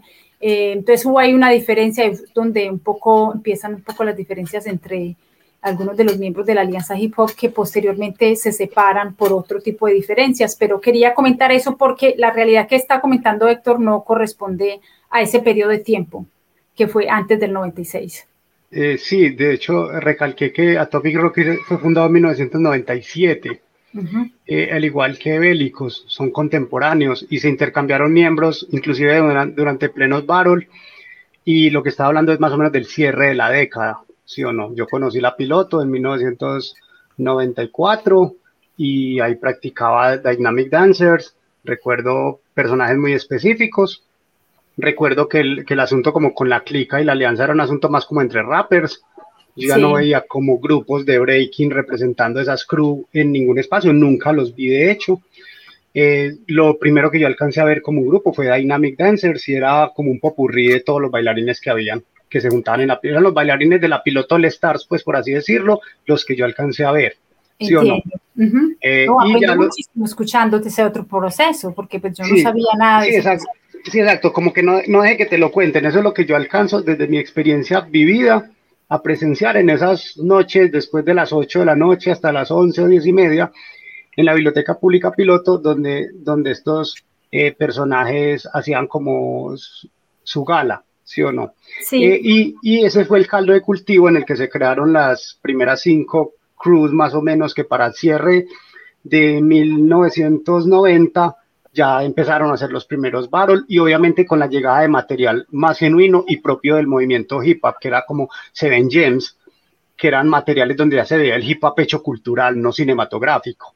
Entonces se veía el ritual del cipher, se veía cómo era realmente una batalla, se veían cómo eran los códigos, cómo eran los intercambios que había que respetar, que no había que hacer, se empezaba a entender lo de morder, se empezaba a entender lo de las crew como, como el crisol del estilo y de la identidad en el breaking, y eso le dio una nueva capa de identidad que generó más conciencia de movimiento para finales de, de la década, porque obviamente de cierta manera como el hip hop llega huérfano, porque llegas como, como un chisme fantasioso de los medios de comunicación y no por parte de sus protagonistas. Entonces, cuando se empiezan a consolidar estos materiales que son de tipo cultural, el breaking inmediatamente se empieza a llenar de significados propios del Foundation real y se empiezan a poner en práctica estas nuevas maneras de entender que el término breakdance era más propio de los medios de comunicación que, del, que el mismo movimiento cultural, pero que a nadie le importaba, a un director de cine no le importaba, era lo que vendía, era como era recordable, entonces todo lo que significara la terminología y el sistema de categorías propio que el hip hop ya tenía muy consolidado para los 80, solo llegó aquí en los 90 medianos y, e inclusive tardíos. Cuando hablaban del Freestyle Session, de la Radiotron, cuando hablaban del Seven Gems, ya eran espacios netamente protagonizados por el elemento breaking y por el hip hop más su elemento de conocimiento, todo articulado y se empezó a hacer un breaking más consciente de sí y más correspondiente con las influencias culturales originarias. Eh, tienes, tienes, eh, dame la oportunidad eh, que tienes el audio. Ah, perdóname, perdóname, perdóname. Omar está. Sí, adelante. Sí, Omar. Quisiera aportar a esas grandes historias que está contando Héctor y Natrix y quisiera aportar un poquito más de información. Ok. A ver, eh, la piloto, un lugar espectacular, eh, y era sinónimo en Bogotá, era el equivalente al embajador. Eh, Perdóname, le dicen, hay un lugar que se llama La Piloto. La Piloto biblioteca. está afuera de una, de una librería. En una biblioteca. Que tiene, biblioteca. Un piso, que tiene un piso brillante, tenía un piso brillante. Y, ahí baloso. El lugar donde los breakers practicaban, pero que en Bogotá también teníamos un lugar muy parecido que era la salida de un teatro, donde presentaban las películas que se llama El Embajador. Y quiero eh, eh, hacer una anotación ahí.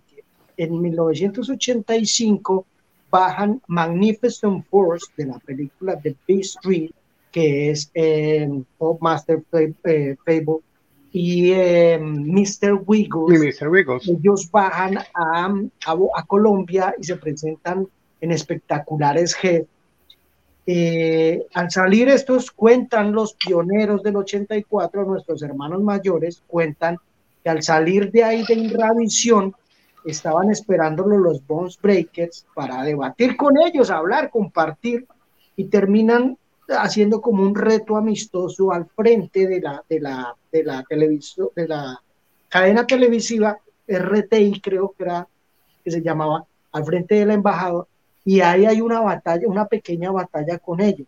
Me dice uno de los pioneros, Emanuel de los Bones Breakers, que uno de ellos les dijo que ellos habían estado en Sudamérica, en otros países, Argentina, eh, Chile, pero que no habían visto bailarines como los de Colombia, que tenían muy buen nivel los de Colombia. Entonces ahí, ahí ya se, se sienta un referente que es el teatro embajador para poder bailar. Y fue a través de los años fue intermitente, iban los breakers, ya no volvían a ir, iban, no iban, pero ya cuando se une la mire cómo es, yo siempre lo digo, cuando las historias son verídicas se unen, se compaginan unas con otras y se fortalecen. Entonces, en Medellín está sucediendo todo eso en Bogotá, cuando llega la alianza, hacemos el intercambio, eh, presente, eh, después de Rap Presente, que están los paisas, yo vuelvo a viajar a Medellín, hacemos unas presentaciones ahí, y yo veo el potencial tan grande que hay en la piloto, y como yo vengo del embajador, prácticamente en ese momento yo estaba liderando el embajador, los bailarines y todo eso, hacíamos dinámicas, retos. Ahí todavía no tenemos videos de Battle of the Year, no, ahí todavía estamos bailando a, a la escuela original de, los, de las películas las películas comerciales de los 80. Entonces, cuando yo veo ese potencial y esa cantidad de bailarines en Medellín, y yo me devuelvo para Bogotá y veo los de Bogotá y vuelvo a Medellín, yo digo, aquí hay que hacer algo. Aquí tenemos que hacer algo. Y como yo lideraba mi agrupación Contacto Rap, yo, a mí se me ocurrió la idea loca, loca para ese momento, porque nadie la había hecho hasta ese momento. Vamos a hacer un reto. Entonces mi grupo, mi grupo Contacto RAM me apoya, me dicen de una, lo que quiera. Le comento a, Cristi, a Faz y a Cristina, Cristina otra legendaria de Medellín, eh, una big girl también muy querida por nosotros en Bogotá, le comento que, que, que, que si hacemos una batalla entre las dos ciudades y la hacemos en Bogotá, empezamos a planearlo, Faz, Cristina y yo, hicimos la, la, convocatoria y las eliminatorias se hicieron en la piloto y las de Bogotá se hicieron en el embajador y ahí es cuando hacemos break al piso. Después de esa batalla se dispara todo, todo la historia que, que se empalma esa historia con la que está contando Héctor y Natrix. Entonces empiezan a, a empezar a verse esos grupos nuevos, todos ellos son nueva escuela, todos después de, de de ese evento Break al Piso, eh, los, los primeros festivales como el de como el de Hip Hop al Parque empiezan a nacer ahí. Entonces se dispara una nueva escuela en Colombia. Ya, ya es ya a nivel masivo, tele, los medios de comunicación, ganamos otros campeonatos, empezaron a salir los breakers, los rappers, y ahí nace una nueva escuela que es la que están hablando eh, esto, eh, Héctor y Héctor. Excelente. Eh, ese evento de, de, los cuales tú hablas, eh, ¿quiénes fueron los que produjeron? Nosotros mismos, brother. Es que, mira, eh, eh, yo creo que mencionaste break al piso, ¿cierto? Sí, break al piso. ¿Quién, creó eso? ¿Tú? Nosotros, la idea fue mía, la idea fue mía y yo, eh, mi grupo Contacto RAM me apoyó, o sea, me dijeron, hagámoslo, lo hicimos realidad, hablamos con gente que conocíamos, que estaba en la cultura en, del gobierno, nos apoyaron que con sándwiches, nos apoyaron que con una cosa, con una carta para sacar el teatro más importante de Bogotá, que se llama el Jorge Eliezer Gaitán.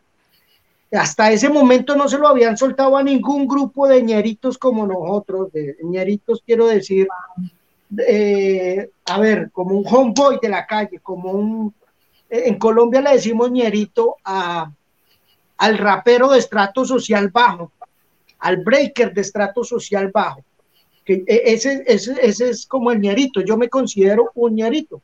O sea, en ese tiempo éramos los... ¿Uñerito o ñerito? Ñero. Ñero. Es como el significado de parce en Medellín. En Medellín se dice mucho parce. En Bogotá decimos mucho ñero. Son, son palabras de la calle. Okay. Entonces, un ñero es como, como decir niga en Estados Unidos, como un niga. Okay. Entonces, hasta ese momento en Bogotá no le habían soltado a Uñero como, como yo un teatro tan importante, bro. Ahí se sienta un precedente y los demás, los demás B-Boys que estaban que contemporáneos, contemporáneos con nosotros, empiezan a ver que si nosotros lo pudimos hacer, ellos también lo pueden hacer. Y empiezan a hacerse eventos como el Redanza de, de esta agrupación también bien importante de Suba, de Miller, de Jackie Master, de John Jairo Salamanca, los de Suba, los de Danza Latino, todos ellos empiezan a moverse después de ese evento y, ahí empieza pues a, crecer la escuela ya como la que está contando Héctor. Wow, excelente. Eh, de todo lo que hemos hablado sobre los B-Boys y los Biggers eh, de Colombia eh, y la historia que han contado ustedes, eh, ¿Falta algo por contar? ¿Por incluir dentro de la historia? No, hermano, faltan muchísimas cosas, bro. Esto es un pequeño resumen. Abrebocas, sí. Esto es un abrebocas. está haciendo falta eh, pronto contar un poco también la historia de la mujer, de las biggers. Eh, sí, porque solamente, básicamente han mencionado una. No, por ejemplo, de mujeres raperas está Natrix, No, pero yo digo eh, bailarinas, bailarinas. ah, Mira, mira, mira, en el 84 hubieron varias, pero fueron comerciales. Yo tengo videos y en internet hay videos donde hay niñas bailando, pero es que fueron, fueron, fueron la moda, que bailaron y desaparecieron. He conocido dos de ese momento. Cristina, Big Girl Cristina de ese tiempo y ella participó incluso en, Baila de Rumba de Alfonso Lizarazo. Ya tiene fotos ahí bailando. Eh, hay muy pocas. donde las mujeres a verse realmente bailando y cantando es en los 90. Bueno, pero bailando entonces son muy pocas. Yo recuerdo de, mi época, de pronto a la TIS, que estuvo un tiempo con, con, la DTA, antes de que ellos ya se empezaran a hacer la alianza hip hop, eh, que yo realmente viera que, que, hiciera como ejecuciones importantes. Yo pienso que un, un elemento, yo, yo voy a entrar ahí como a hablar un poco sin, haciendo pues como eh, participación femenina, ya que no tenemos una Bigger presente, hubiera sido mucho más lindo tener una de ellas hablándolo. así. pero yo cuento, a ver, ¿qué puedo decir? Que mm, yo siento que a nivel personal, yo inicié con el breakdance, eh, hice algunas ejecuciones en, relojes y waves, eh, pero no avancé de ahí. Pienso hoy en día, 30 años después, que no tuve la determinación de hacerlo. Siento yo que eh, muchas mujeres no tuvimos la disciplina y la, y la fuerza y como el llamado a hacerlo. hubo unas que lo hicieron, eh, recuerdo a la TIS y recuerdo después muchos, eh, hubo una muchacha Cristina, aunque ya nunca, esta es Cristina Carmona, ya bailó con nosotros, ella logró hacer With Me y cosas que realmente, porque es que hubo mucha Bigger en ese tiempo que, que hacía un reloj y se paraba y pensaba que era Breaker. Y me parece que eh, y con todo el respeto para Omar, me parece eh, que Cristina Henao no puede ser considerada una bigger y pudo haber estado en los shows, pero yo nunca vi que ella realmente hiciera ninguna ejecución eh, realmente importante. Y esto yo lo hablé hace un mes en la conferencia que di en la Casa de la Cultura en Engativa, en Bogotá, haciendo referencia, y de hecho la mencioné a ella, porque pienso que hay un hip hop que para mí yo considero puro y es el hip hop que hace el esfuerzo de, hacer el, las ejecuciones bien, que trabaja por, por hacer el arte bien.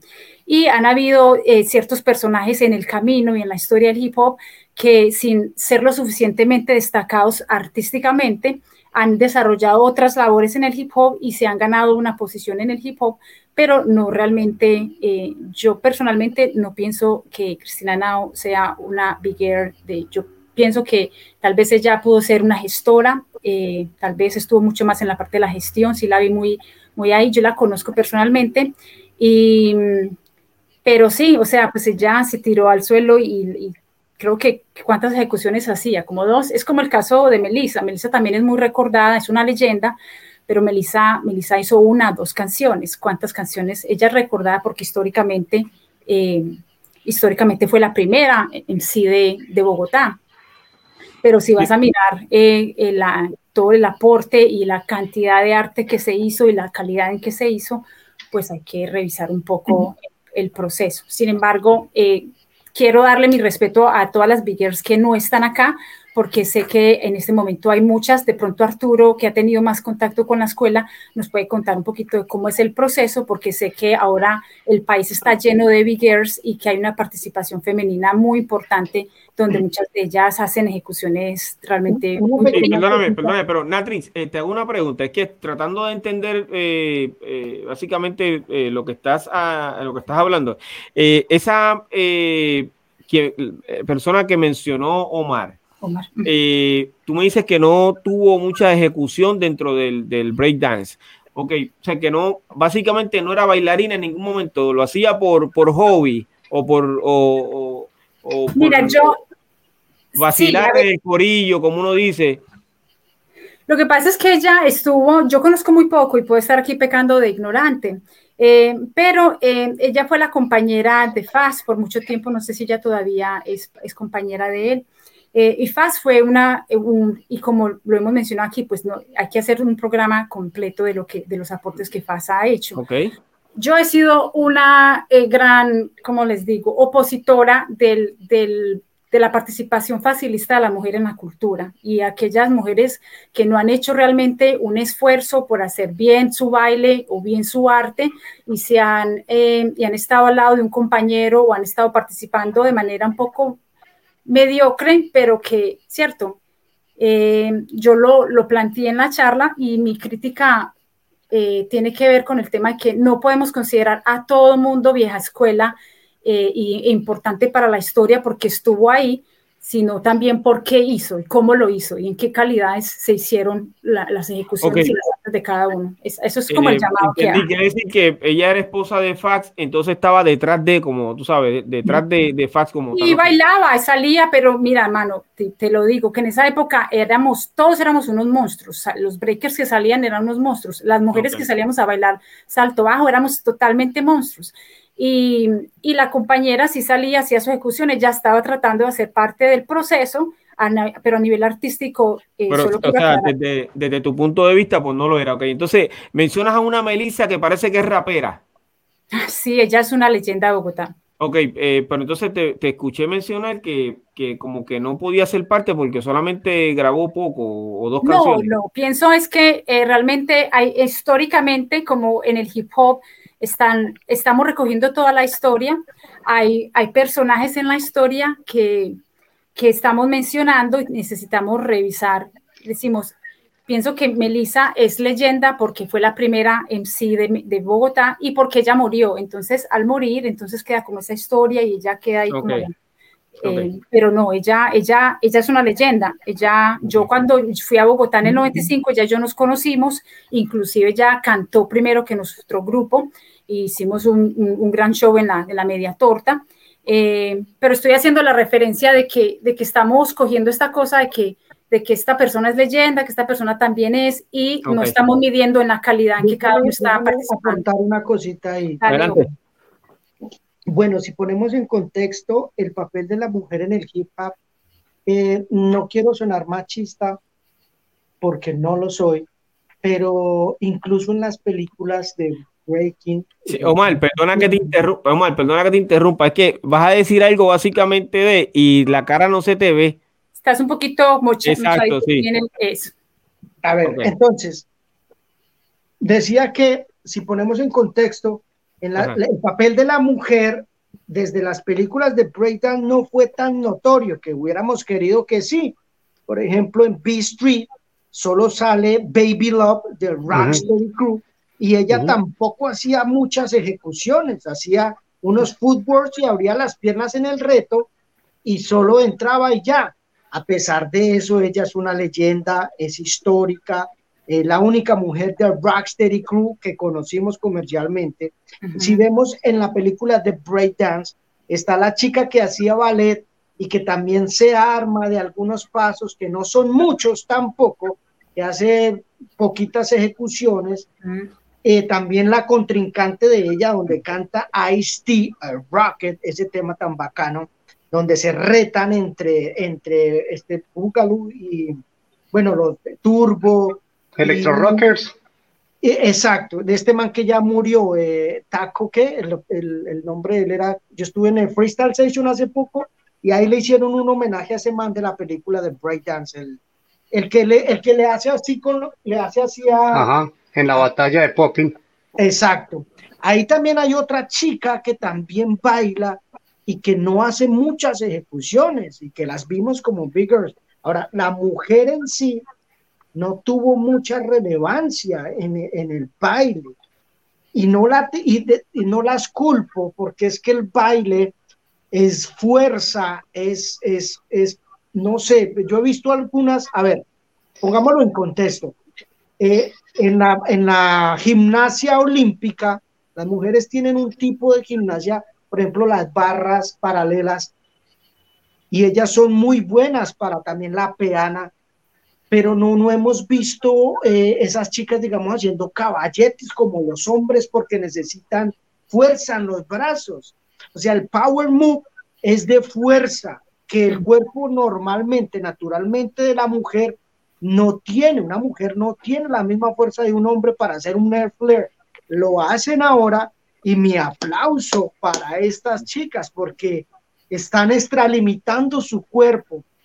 Ahora, la mujer, las big girls en Colombia se empiezan a ver es en la nueva escuela, del 96 para arriba empezamos a ver las primeras big girls como las que habla Natrix, que ya ejecutan windmill, eh, eh, eh, swipes, intentan hacer flares, footwork, pero antes de eso, del 95 para acá, las mujeres de las que habla Natrix pues eran como las de la película Breakdance y las de Rocksteady Crew, que no hacían muchos pasos porque la barrera machista era fuerte, o sea, nosotros sin, sin querer había una barrera de que las mujeres entraran al baile. Eh, eso estoy hablando en, en, finales de los 80 y principios de los 90.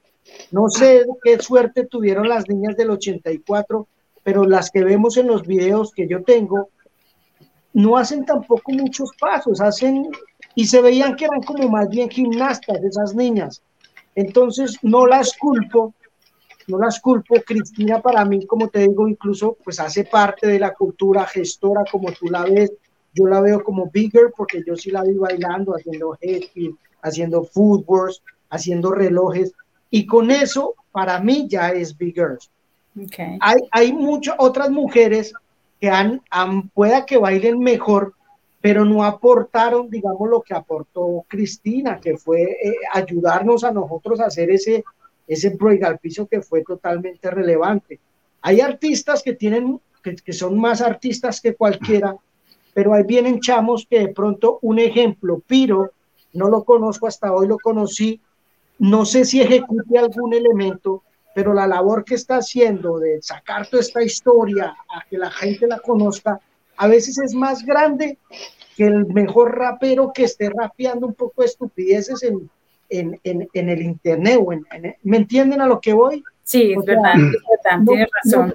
No, podemos minimizar o juzgar a una persona que de pronto no tuvo una destreza grande en el break por, por, por no haber bailado mucho, pero ha hecho una labor grande. Eh, eh, incluso hasta los barberos, hay barberos hip hop que hacen peinados y ellos hacen parte de la cultura. Los barberos pueda que no hagan ningún elemento, ni rapien, ni bailen, ni sean DJ, ni sean nada, pero ellos también van en el paquete, ellos van en esta cultura. Sí, oye, eh, yo te felicito y te agradezco que hayas eh, diferido con mucho respeto. De verdad que sí, eso eh, podemos diferir siempre y con el respeto que tú lo has hecho, de verdad que te la doy. gracias por eso, Omar. bueno, yo quiero aportar algo. Ajá, adelante. Vamos aquí en la localidad de Usme, una referente que tenemos para los noventas era Bigger Elsie.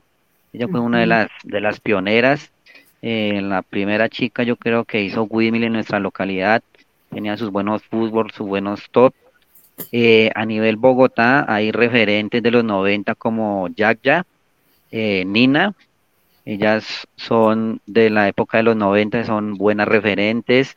Yaya y Nina. Nina, Sí, muy buena, muy buena bailarina ella también. Okay. ¿Tú la conocías, eh, Natrix?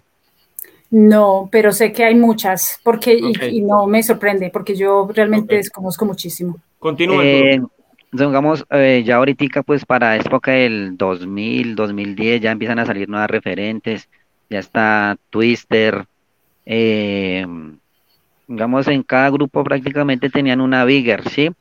que se destacaba y ya no era la, la Bigger que solamente hacía todo y fútbol, sino ya iban más completas, ya sean Whitmill, Espin, eh, Swipe, entonces tenían una serie de movimientos pues buenos. Eh, en el momento hay una Bigger muy reconocida pues por todo lo que está haciendo. Ella es de Medellín, es Bigger Luma, actualmente campeona en, en Chile.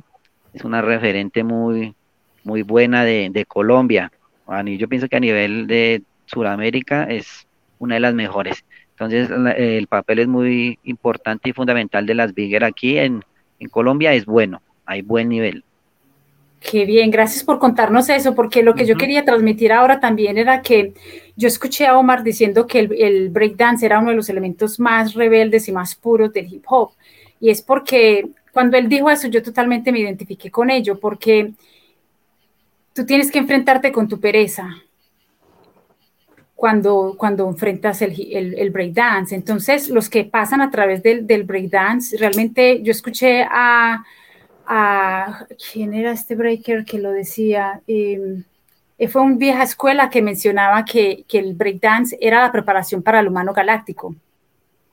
Entonces, eh, las biggers que, que, que, vienen en la nueva generación o que vienen desde, tú dices que Bigger, Bigger Elsie empezó desde el, desde el 90, los 90?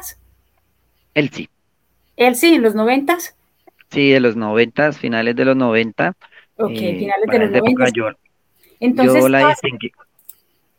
todas, estas mujeres son realmente mujeres que para mí trascendieron ese nivel de pereza, donde, donde porque también lo que dice Omar es verdad con, con, el cuerpo, pero la mujer también tiene su propio estilo de bailar, su propia dinámica, entiende su propio cuerpo y cuando tiene, puede tener control de sus propios movimientos y del peso de su cuerpo y entiende la dinámica de los giros, es donde estamos teniendo mujeres que, que están trascendiendo el tema del género y, y, ellas entonces son muy importantes y son realmente las que podemos reconocer como las primeras biggers porque tuvieron el, la determinación de entregarse a ese elemento y sacarlo bien y mostrarlo y ser una buena representante, que es lo que siempre hacemos con el hip hop. Cada elemento, cada uno de nosotros hace lo mejor que se puede para, para ser un buen representante de, de la expresión de ese elemento en particular. Entonces, yo quiero aplaudir a las que, a las que tú mencionas y hacerles honor hoy. Ojalá en el, en el futuro se pueda hablar con ellas para, Seguro que sí.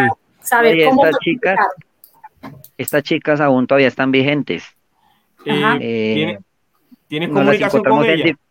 Sí, claro, eh, son amigas ah, muy cercanas, eh, hay contacto, ellas todavía inclusive van todavía a las batallas todavía o ya van como, como jugados? Oye, eh, Arturo, eh, ¿tú crees que tú puedas eh, ponerme en contacto con ellas? Porque tú mencionaste como cuatro, como cuatro big hay varias, hay varias. Hay, uno, dos, tres, cuatro, cinco. Pues, mire, yo les, yo les voy a comentar algo. Mire, aquí en, en Bogotá existen, yo creo que una de las mejores Power Moves que ha habido como a nivel Suramérica, que es Twixter. Esta chica hace Eifler, Hespin, Halos. Cualquier movimiento que hacen los hombres, ella lo puede hacer con la facilidad como lo puede hacer uno. Entonces pienso que ya para estas épocas estamos como al mismo nivel, ¿no? La chica ya no es como la inferioridad, sino ya están de tú a tú con nosotros. Entonces, e-, es muy bonita la evolución de ellas también. No solamente, no solamente en el baile, básicamente hoy las mujeres hacen el trabajo de los hombres en, en, el mundo entero. Están, trabajando eh, en, la, construcción, están haciendo 20 cosas que hacen los hombres. DJs, yo he visto mujeres DJs tremendas también. Pero perdón, eh, reforzando la idea de Natris, es más admirable ver una bigger. ¿Por qué? Porque volvemos a lo mismo. El, el break es un elemento, es el más callejero de los cuatro elementos.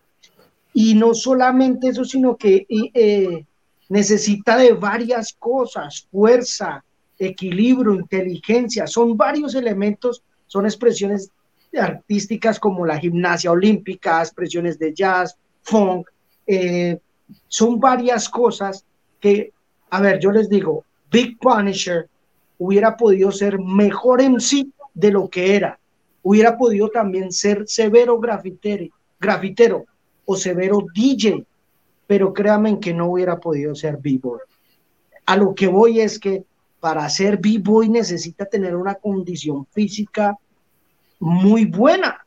Y las mujeres, por ejemplo, un ejemplo en el gimnasio, cuando yo voy al gimnasio, no es lo mismo que un man alce 200 eh, kilos de sentadilla y que una mujer se ponga a la par con esos 200 kilos, porque así ella quiera, así lo que dicen antes, deje la pereza, que a veces no creo que sea pereza, sino que así ella quiera esforzarse, su cuerpo no está hecho para ese peso que tienen los hombres.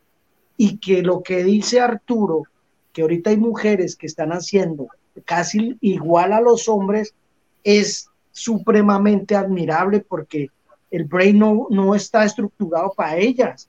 Y que lo hagan, de verdad es admirable. Ahora, las chicas de las que están hablando, todas ellas aparecen en la nueva escuela, pero hay pioneras de la nueva escuela, también hay pioneras, como lo son Nina, las que Arturo está eh, hablando, esas pioneras, por ejemplo, la, la que era mujer de, de William Muelas, eh, ¿cómo era que se llamaba ella? Ella también es muy buena bailarina. No me acuerdo cómo se llama ella. Yo la entrevisté para un documental mío, pero hay como, como, como cuatro, cuatro chicas que yo diría que a finales de los 90 tuvieron relevancia.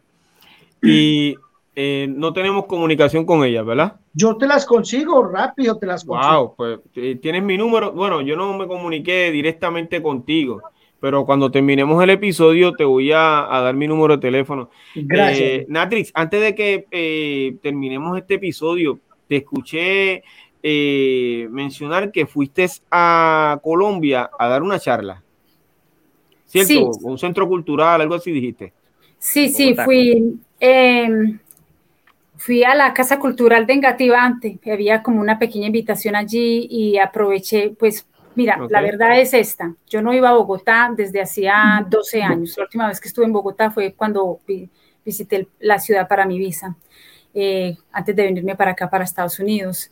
Eh, y no cantaba en Bogotá, la última vez que canté en Bogotá fue en el 99, en rap al parque, eh, o en hip hop al parque.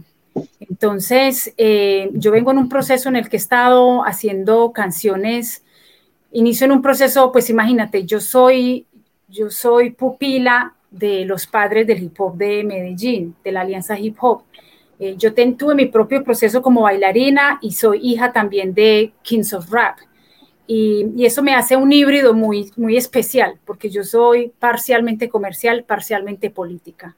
Entonces, eh, yo crezco con la, Alianza Hip Hop y hago dos álbumes en esa banda, con esa banda y en ese proceso. También participo en un proceso que se llamó Colombia Rap Cartel en Bogotá, donde hubo oh. representantes de, Colombia, de Bogotá, Cali, Medellín.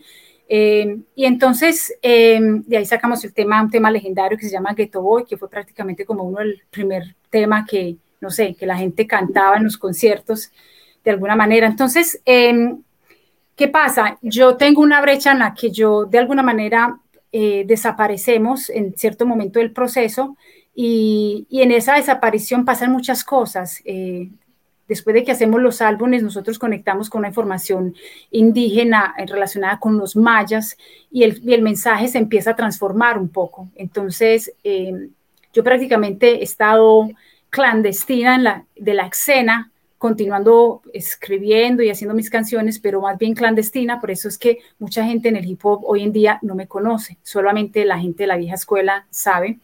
Y entonces era mi deseo ir a, a, Bogotá porque quería eh, reconectar. Entonces llegué, di la charla, conté un poco la historia de los, de los noventas, eh, un poco lo que mi perspectiva, porque esto no, la, no fue la verdad absoluta, pero lo que yo observo en lo que está sucediendo, lo que sucedió en los noventas con la aparición del Gangsta eh, y cómo eso afectó el proceso y realmente contando cómo nosotros también desaparecemos de la escena porque hay eh, tres elementos fundamentales que fue cómo el movimiento internamente manejó maduramente las, las, las decisiones y los procesos que se estaban realizando, eh, también como lo que estaba sucediendo con el Estado, que estaba abriendo oportunidades para los grupos, pero que los grupos que veníamos viejos no supimos adaptarnos a esas oportunidades y, y que también pues como hubo un, no un rechazo, pero hubo como una, hubo dificultades para que el, el proceso de nosotros pudiera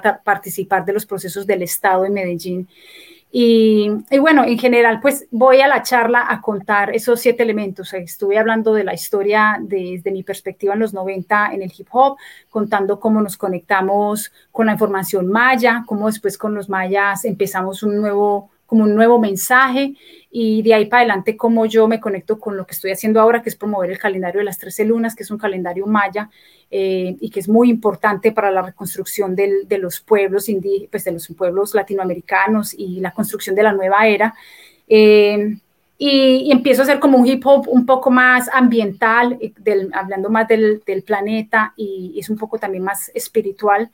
Eh, pero que aunque yo tengo temor, he tenido temor de volver a aparecer con mi hip hop, con las mensajes que estoy dando, porque ya no son tan contestatarios, eh, veo que hay otros rappers en el planeta que han, han, llegado a ese punto, donde después de lo político se empieza a trabajar lo, lo, constructivo y se empiezan a hacer canciones que tienen más que ver como, bueno, ¿qué vamos a hacer? Y es ahí donde yo estoy, estoy ya empezando a hacer canciones que, que no están en, en el tema crítico, pero más en el tema propositivo, estoy creando propuesta. Entonces, en eso estaba, estaba como poniendo la semilla de lo que yo he estado trabajando después de, imagínate, pues, yo hice cuentas y llevaba 24 años sin estar en Bogotá. Entonces fue muy simbólico, fue bonito. Hoy de hecho lo estaba reviendo porque no había tenido tiempo de verlo. Eh, lo a dos cámaras, lo voy a empezar a, trans, a, compartir para que la gente lo observe y haya pues como polémicas alrededor, porque me parece que eh, abre una brecha de conversación eh, sobre el tema histórico y yo estoy planteando ahí algunas dificultades que, tuvo el hip hop y que pienso que, que, hay, que, que hay que analizar porque siento que hubo una intervención. una intervención de la industria y de los estados y las organizaciones para minimizar el poder que el hip hop tenía. Eh, y, en la entrevista lo cuento, no sé, me, extendería mucho como contándolo, pero básicamente estoy contando cómo, cómo eh, cuando el gangsta rap entra en, en, el mercado, cómo la industria de Estados Unidos eh, se reúne para apoyar, ellos deciden que, que el hip hop, que van a apoyar el gangsta rap como una manera de incrementar la población de las prisiones aquí en Estados Unidos.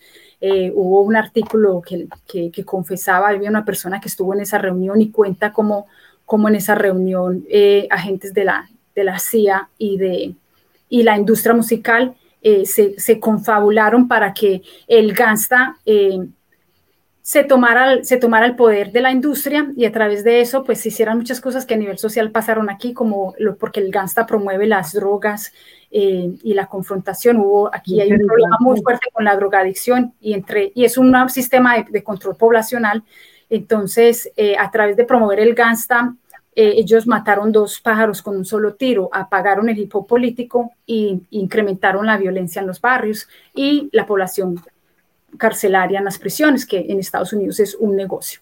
Entonces, estaba yo contando cómo esa, esa, ese gangsta rap de, de, acá y esa influencia que básicamente se fue dándole como todo el poder a, a Snoopy, a Dr. Dre en ese momento, en 94-95, nos llegó a nosotros la oleada en los 90s eh, y el sector, en ese momento nosotros teníamos la, la, Hip Hop Place, que fue la primera discoteca de hip hop, y allí, aunque intercambiamos los que hacíamos hip hop y los que seguían hip hop, estoy contando cómo los que siguieron el hip hop eh, algunos de ellos vinieron a Estados Unidos y se informaron de esa ola de gangsta. Cuando volvieron a, Medellín, entonces eh, empezaron, se empezó un, hip hop dividido, pensando que nuestro hip hop ya no era hip hop, que era el hip hop de los ochentas, y que el nuevo hip hop era el gangsta. Y entonces eso se da en un sector clase media que empieza, que tiene acceso a la ropa y que cuando compra, entonces tiene como la forma de, de lucir como hip hoppers, entonces empiezan a aparecer que son el nuevo hip hop.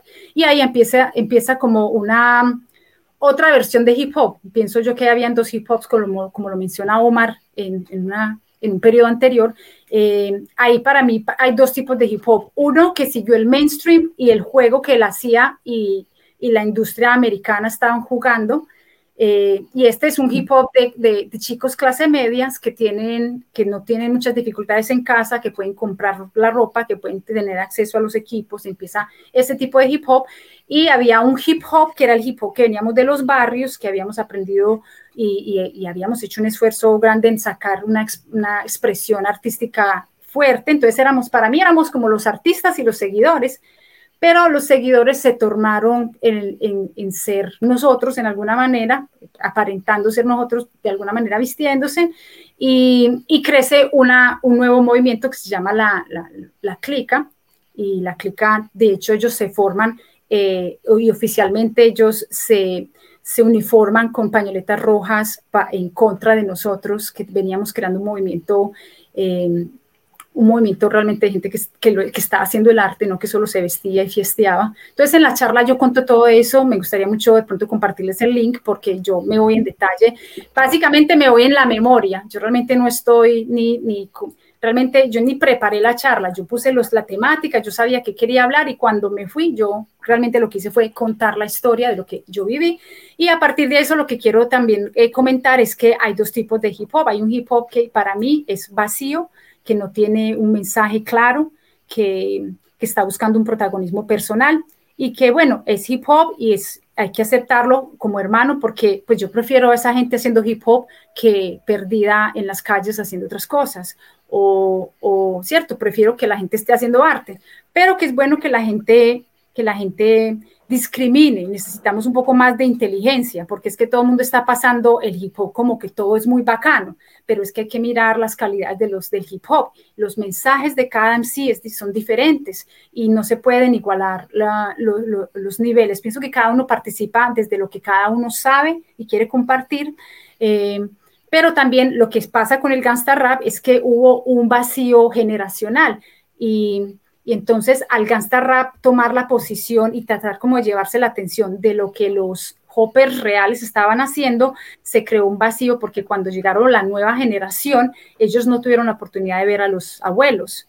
Y, ese, y, la fuerza que tenían los abuelos para haber influenciado a esa nueva generación hubiera hecho tal vez un hip hop un poco más fuerte, un poco, no sé, eh, tal vez eh, estoy como aclarando que siento que y en este momento estamos viendo problemas como con lo que pasaba con la tiradera entre René y, este otro muchacho. Cocuyuela. Y, y, entonces, ¿cómo se llama? Cocuyuela.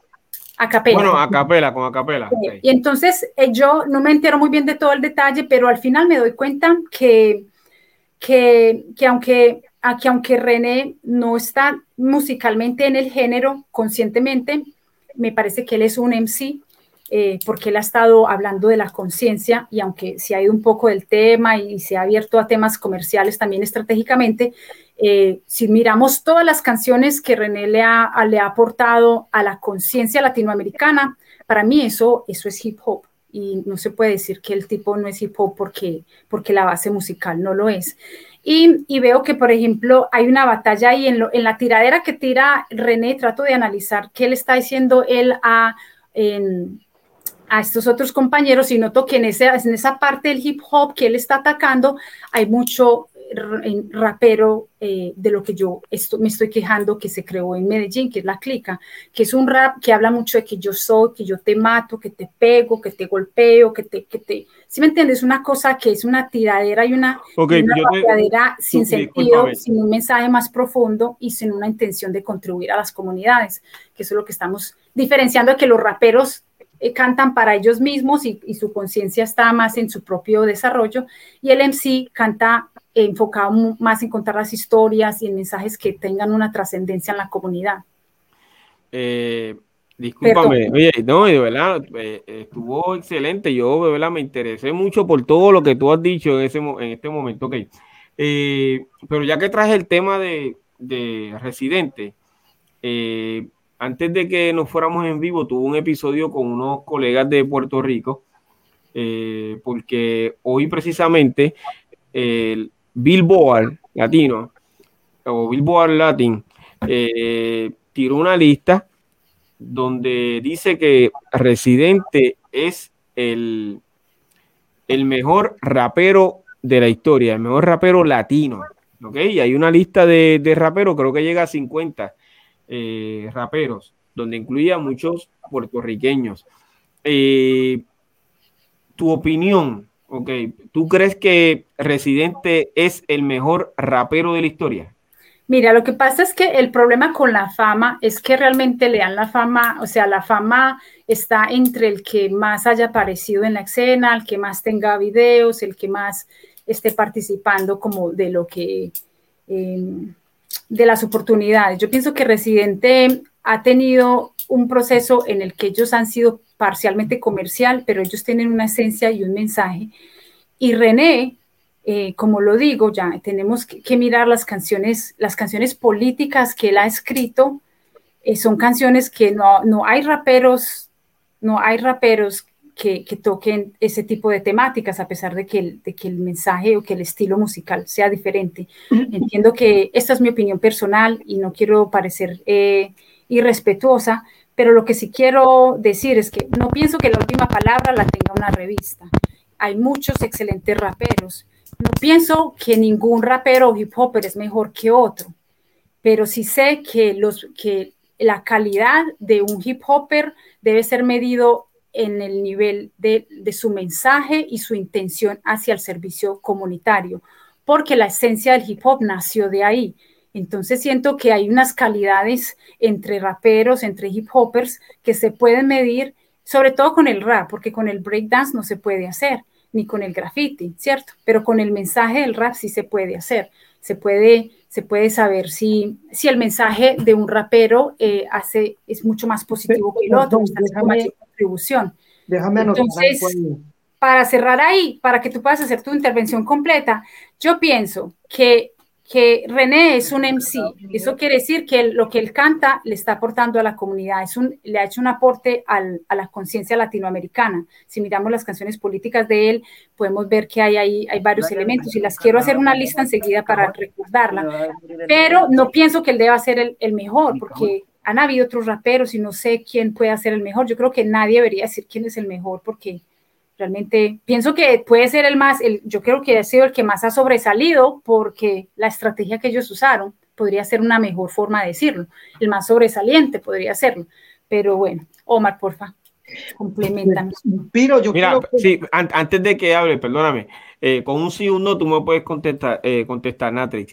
Eh, ¿Tú escuchas continuamente o escuchas, consumes la música de René? Sí, claro, sí, mano. Mira, cuando yo digo que a esta hora exactamente hay un niño en la calle, hay un niño en la calle, cuando él empieza a describir que los niños y la conciencia, mano, eso no hay, Yo no he visto ningún otro rapero que, que toque la conciencia desde ahí, mano. Y desde ah, otros temas. Esto no es América. ¿Quién ha hecho algo como eso, mano? Eso es increíble. Es un nivel alto, eso no lo podemos negar, que porque no suene a bomba, eh, no quiere decir, mira, yo vengo de una banda que nosotros no cantábamos con beats, nosotros cantábamos en vivo, éramos una banda, y nuestro rap no sonaba rap, nosotros sonábamos como a Race Against the Machine, y en esa época, pues a mucha gente, a mucha gente no nos recibió y no nos aceptó por eso. Hoy en día están diciendo, no solo el, beat el boom bap es, es rap, y a mí me encanta el boom bap, me siento más cómoda cantándolo, pero por destino me ha tocado estar con músicos, con bateristas, entonces me ha tocado tocar en acústico. ¿Cierto? Pero eso no quiere decir que yo no sea una rapera. Entonces, mi mensaje que... Entendí. Que si, mi, si mi instrumental es, es tecno, y yo estoy rapeando, eso es hip hop, De, de, todas maneras, si, no es hip hop si el mensaje es un mensaje comercial, estúpido, vacío. Que, que, hay donde hay muchos raperos que cantan cosas estúpidas, vacías, y entonces les llamamos raperos. Entonces, hay mucha confusión. Y esa tiradera entre René y Acapela, me pareció que Acapela es, es posiblemente, y me puedo equivocar, un, un personaje clase media, que entró, me parece que él tiene, le puedo intuir como la, el tipo, como el clica, porque siento que hubo también una influencia en el que una generación empezó con esa influencia del gangsta, que hablan más de, de, todas estas cosas negativas y no hay realmente los MCs verdaderos, los MCs de, de, de, alma, tienen, son como poetas y son pensadores y, y hay un mensaje y una visión que va más allá. Tupac, Keres One, eh, Public Enemy, eh, no podemos compararlos a ellos con, con, con, elementos o con otros raperos comerciales que, bueno, que lo han hecho, como Snoop o Dr. Dre, que, que realmente son valiosos por lo que lograron hacer, pero que el mensaje es, inclusive Snoop eh, pensó en, en, determinado momento en cambiar sus líricas y no quería seguir cantando lo que cantaba porque pensaba que no quería que sus hijos escucharan lo que él cantaba, ¿no? Okay. Eh, Omar, eh, me disculpa, dale, adelante. Pues tengo tantas cosas que decir que voy a tratar de resumir lo más rápido posible. Sí, mira que ya llevamos dos horas el episodio. Ya para despedirme, porque también tengo una cosita que hacer. Natrix, Natrix hablaba de una leyenda, Melissa. Y mis respetos para Melissa, su memoria, inolvidable, sí es verdad, es una leyenda. Pero yo jamás vi una interpretación de una mujer en una canción de rap como la que hizo Natrix en Ghetto Boy. ¡Wow! Hasta ese momento yo no había escuchado a una mujer con tanto corazón rapear un pedazo. Supe con el tiempo de que Natrix iba a cantar otras cosas, pero ella dijo, no sé, y tú me confirmas si es verdad, dijo, yo no canto eso porque no lo vivo. Y a mí eso me pareció tremendamente importante. Que un MC pueda decir, yo no hablo de cocaína porque yo no meto ni soy narcotraficante. Y ahí se desprende un poco de cosas en cuanto al gangsta rap comercial.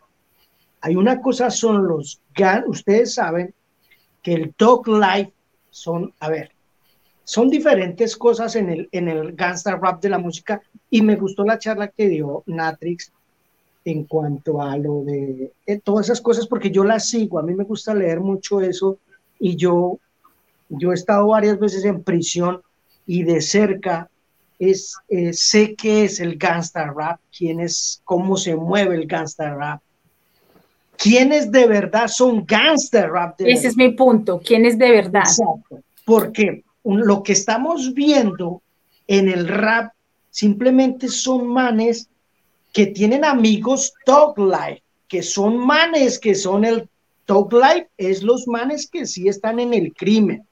Y a esos manes no les gusta salir comercialmente. Vamos a poner un ejemplo. El man que estaba detrás de Shug Knight. El bandido de verdad que tenía el dinero, pero que no se quería hacer público, pero que estaba Shook Knight, que era el gángster, el de los comerciales, las canciones, ese es el gángster, pero detrás de ellos hay gente que sí está en el ping-pong. Entonces, el gangster que vimos en Bogotá, los gangsters que hemos visto, son manes que de verdad nunca, nunca le han quitado la vida a alguien, que no trafican, que no venden, que no tienen punto, que no hacen vueltas grandes, sino son estos que escuchan a los de verdad y hacen cancioncitas y las sacan comercialmente. Me gustó por eso mucho lo que tú dijiste, si es verdad lo que dijiste de que yo no canto eso porque no lo vivo, pero esa interpretación que hiciste en Ghetto Boy, wow, todavía me gusta, para mí es un himno esa canción, Ghetto Boy, como lo cantan. Un ejemplo, te voy a poner un ejemplo, Content y Al Rock y Rocky hablan de un asalto en un banco y tengo que entrar, mi fierro disparar, pero en, en la vida real esos muchachos jamás, y lo sé, y lo sé porque lo sé, esos jamás, ellos jamás nunca han asaltado un banco. nunca han entrado a un banco. Ni una tiendita, ni una tiendita. Puede que salgan en videos con un fierro y agar, pero ellos, ellos son los gangsters comerciales, pero detrás de ellos hay gente que ha estado en prisión y tiene sus negocios. Entonces así es el gangster rap en Estados Unidos también. Map eh, eh, mucha, Tupac no estuvo por asesinar a alguien aunque ha recibido tiros. Tupac, si vemos la vida de Tupac, él, él, era, él era estudiante de un conservatorio, la mamá lo cuidaba, si eran pobres, por ejemplo, la vida de los de NWA. Ice Cube comenta en un documental que se vio con, que se conoció con Dr. Dre en un barbecue, en un asado, pero, y que es el the most dangerous group, NWA, como lo cuenta la película, el grupo más peligroso del mundo, pero si vemos las vidas de ellos, el único gangsta que era ahí era eh, Easy E. Era, era el único que de verdad estaba en el maní, que él era Talk Life y que también era gangster, pero Ice Cube y Dr. Dre y ellos eran, ellos eran chamos sanos, como muchos de los que empezamos en este cuento. Es que ellos tratan, es como de, de, en el caso de Conte y Al Rock, pienso que ellos estaban como personificando e imaginando esa Eso es válido. El rapero, esa es la ventaja del rapero, que si quiere ser millonario, bandido, romántico, porque Ice Cube salió con A Good Day, ¿cómo se llama el tema? Que tuvo repercusión entre los gangsters que dijeron, esto no es gangsta rap, porque él hablaba de cosas positivas, rompió el paradigma de que el gangster tenía que, el gangster rap tenía que hablar de cosas siempre del crimen, y, Ice Cube salió con, ¿cómo es que se llama el tema? This is a good day. Bueno, ese tema que es muy famoso, el rapero tiene la ventaja de ser lo que quiera, que lo sea en la vida real es diferente. Entonces, te sigo con ese tema de, de, de, lo del gangsta. Ahora, en cuanto a lo de Residente y lo de mm, este muchacho a capela, quisiera dejarle saber a Piro que en Colombia es diferente ese tema, brother. No sé si lo sepa, si no lo sabía, te lo voy a contar. Colombia es muy radical, el hip hop de Colombia es muy radical con sus elementos. Tal vez en Puerto Rico vean a los reggaetoneros como raperos, pero nosotros, para nosotros no son raperos para nosotros el reggaetón, o sea, los, los, rap, los hip hoppers de Colombia, de la raíz o de la mata, como llaman ustedes, para nosotros el reggaetón no está incluido en ese paquete. Puede que en Estados Unidos sí, como hace poquito vi un documental de Amazon, creo, donde salen un documental de hip hop latino, donde sale eh, Be Real, sale Kid Frost, sale mm, Noriega, eh, sale Melo el hermano de Sam que sabe pues estas leyendas hablando y entrevistan a Colombia y es que a, a, este man, a, Farina, como mujer Farina, no le estoy desmeritando eh, el talento a ella porque para mí es buena artista. Eh, y este otro, Ryan Castro, creo, un reggaetonero, yo digo, pero men, ¿Cómo, men? Pero Omar, eso es porque la industria colombiana está manipulada por la, por la clase alta. Nosotros tenemos un problema de clase alta que nos ha bloqueado todos estos me años. Me parece triste, me parece triste que hayan grupos con una trayectoria tremenda como los de siempre, la etnia, incluso Laberinto, que hayan artistas que incluso estos alcohólicos, que los muchachos no son tan viejos, o sea, son más, más de la nueva escuela, pero que tienen un momento importante, que salieran en ese, en ese, en ese documental, pero ¿cómo van a sacar unos reggaetoneros? Me, me da tristeza y eso o sea, yo no sé qué pensar de eso, men. O sea, pero Omar, mira la confusión ahí de los medios de comunicación, es donde tenemos que tener nuestros propios criterios, porque la, la, la, la televisión y los, ¿cómo les, le digo media en inglés, pero estoy tratando de encontrar la, la, palabra en español. Lo que nos están mostrando los medios de comunicación, hay que tener cuidado porque especialmente en Colombia, si ellos, si ellos tomaron a Farina y a este otro muchacho como elemento de hip hop, es primero una falta de respeto y segundo, ellos me imagino que no son ni siquiera reggaetoneros, porque realmente lo que hacen con estos artistas es que si ellos rapean, eh, los ponen en el género. Y, ni siquiera, porque es diferente en, en, Puerto Rico. En Puerto Rico fueron realmente raperos que tal vez estuvieron mucho tiempo como raperos y, y cambiaron la pista musical para, para estratégicamente hacer mercado. mira, una cosa especial y esto tiene que ver con lo de Puerto Rico. Vuelvo y, para dejarles saber a Piro, una vez se presentó, creo que estos manes, eh, el que se peleaba con, con Tempo, que le tiraba la tiradera, ¿cómo es que se llama? Eh, Polaco. El Polaco. Lito y Polaco estuvieron en el festival más grande de Colombia y salieron con reggaetón, me los bajaron a piedra. El hip hop en Colombia no acepta el reggaetón. yo soy de eso, yo soy radical. Yo no acepto el reggaetón como hip hop. Hay gente que sí lo acepta porque ellos rapean. Entonces ahí empieza la controversia si residente sí o no. Yo siempre he dicho una cosa, no todo el que rima, no todo el que rima es rap y no todo rapero es hip hop. ¿Por qué? Cuando en los 80 empieza a salir el rap, salieron hasta comerciales de televisión de, presentadores americanos hasta rapeando y promocionando cosas. Hay comerciales de muchas cosas donde sale alguien rapeando. Hay canciones de house donde salen rapeando, pero ellos no son raperos. Sea, no por yo, por ejemplo, Loquillo, Loquillo, o sea, ¿hasta cuándo de Colombia yo cuando veía cantar ese man en Rasta, cuando yo decía ese man donde se voltee para el rap, puede hacer muchas cosas. El tiempo me dio la razón, pasaron años y el man se metió a la batalla de los gallos. Loquillo, su vida personal, él no es rapero. No sé si le interese serlo o no, pero él no es rapero.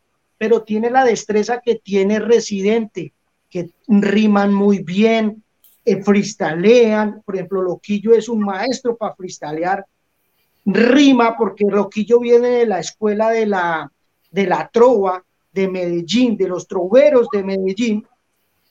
Entonces ellos tienen ese, ese talento para hacer eso, pero Loquillo no es rapero. Loquillo no lo vemos, o sea, si él dice que sale, que es rapero, nadie le va a creer porque que realmente, a pesar de que ha tenido raperos, él no lo es. O sea, rapero es ser rapero es vivir, aunque, la aunque el hábito no hace al monje, no porque yo tenga una gorra sea rapero, pero rapero es una serie de, actitudes de lo que habla el maestro Keres One, con los raperos comerciales y, y, el rapero del hip hop, del MC real. Entonces ahí empiezan a haber una controversia de quienes piensan que sí, quienes piensan que no, y eso es un... Pero al final del camino, que sé que me quieres llevar ahí, ¿qué piensas tú? Perdón. ¿Qué piensas tú? ¿Es o no es? Él es rapero o no es. El man tiene un muy, buen talento, tremendo, y lo que dice Natris tiene, tiene unas canciones que no, esa canción de la que habla Natris de la de América, a mí me parece que ese man está haciendo cosas que nadie más ha hecho pero, pero no, rapero no lo considero, aunque rima muy bien. No es muñero rapero como los que. es rapero. moviendo la colita, él salió atrévete, te, te, y todo su visaje, pero, pero no es rapero, para mí es muy, rima muy bien, pero no. Tempo, a pesar de que él le dio una paliza a Tempo, Tempo es rapero, Residente no lo veo así en lo personal, es mi, mi, Sí, es muy personal, porque es que depende de lo que la persona crea.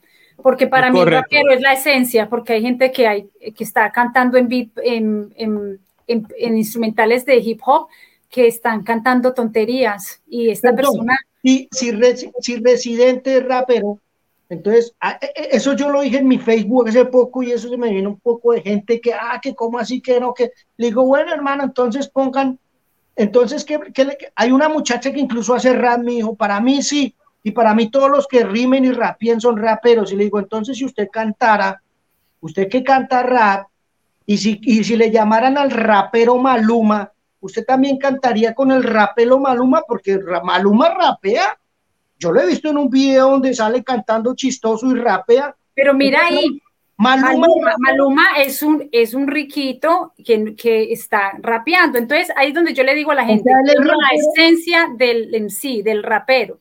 Si, la, si el mensaje de la persona, de ese ser humano en esa canción está contribuyendo al crecimiento de la sociedad, le está aportando a la reflexión, eso es rap.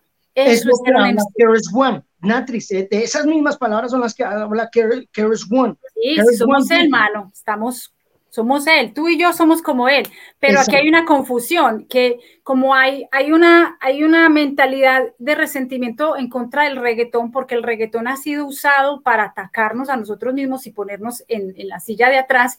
Entonces, si alguien es exitoso con el, con el reggaetón, eh, y todavía está, y de esencia todavía maneja el mensaje, porque él sí, él salió boleando la cola y bailando con Atrévete, pero eso es una estrategia eh, industrial y eso lo ha hecho una gente.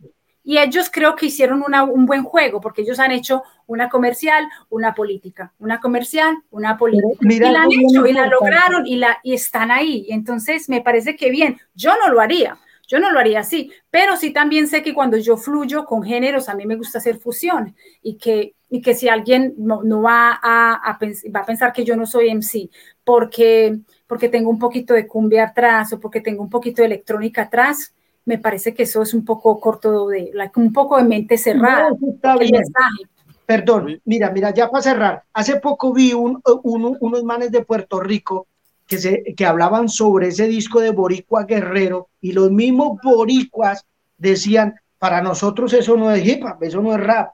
Ah, pero es que sale Nas y sale Bastard Rhymes. Sí, pero esos manes no eran, no eran raperos, o sea, los que salen cantando con ellos, ni Dari Yankee ni ellos. O sea, si eso lo dicen los mismos boricuas, yo lo vi, ese, ese video. Que yo pues ese, ese video que tú viste, eh, si no me equivoco, lo hizo un, eh, productor de Puerto Rico, lo tuvimos eh, este lunes en el doctorado urbano, se llama Yalsi. A quien tuviste fue a Yalsi hablando sobre eso. Él, si buscas ese episodio, puedes verlo cómo él aclaró esa parte de video que se fue viral que lo vieron en muchos sitios.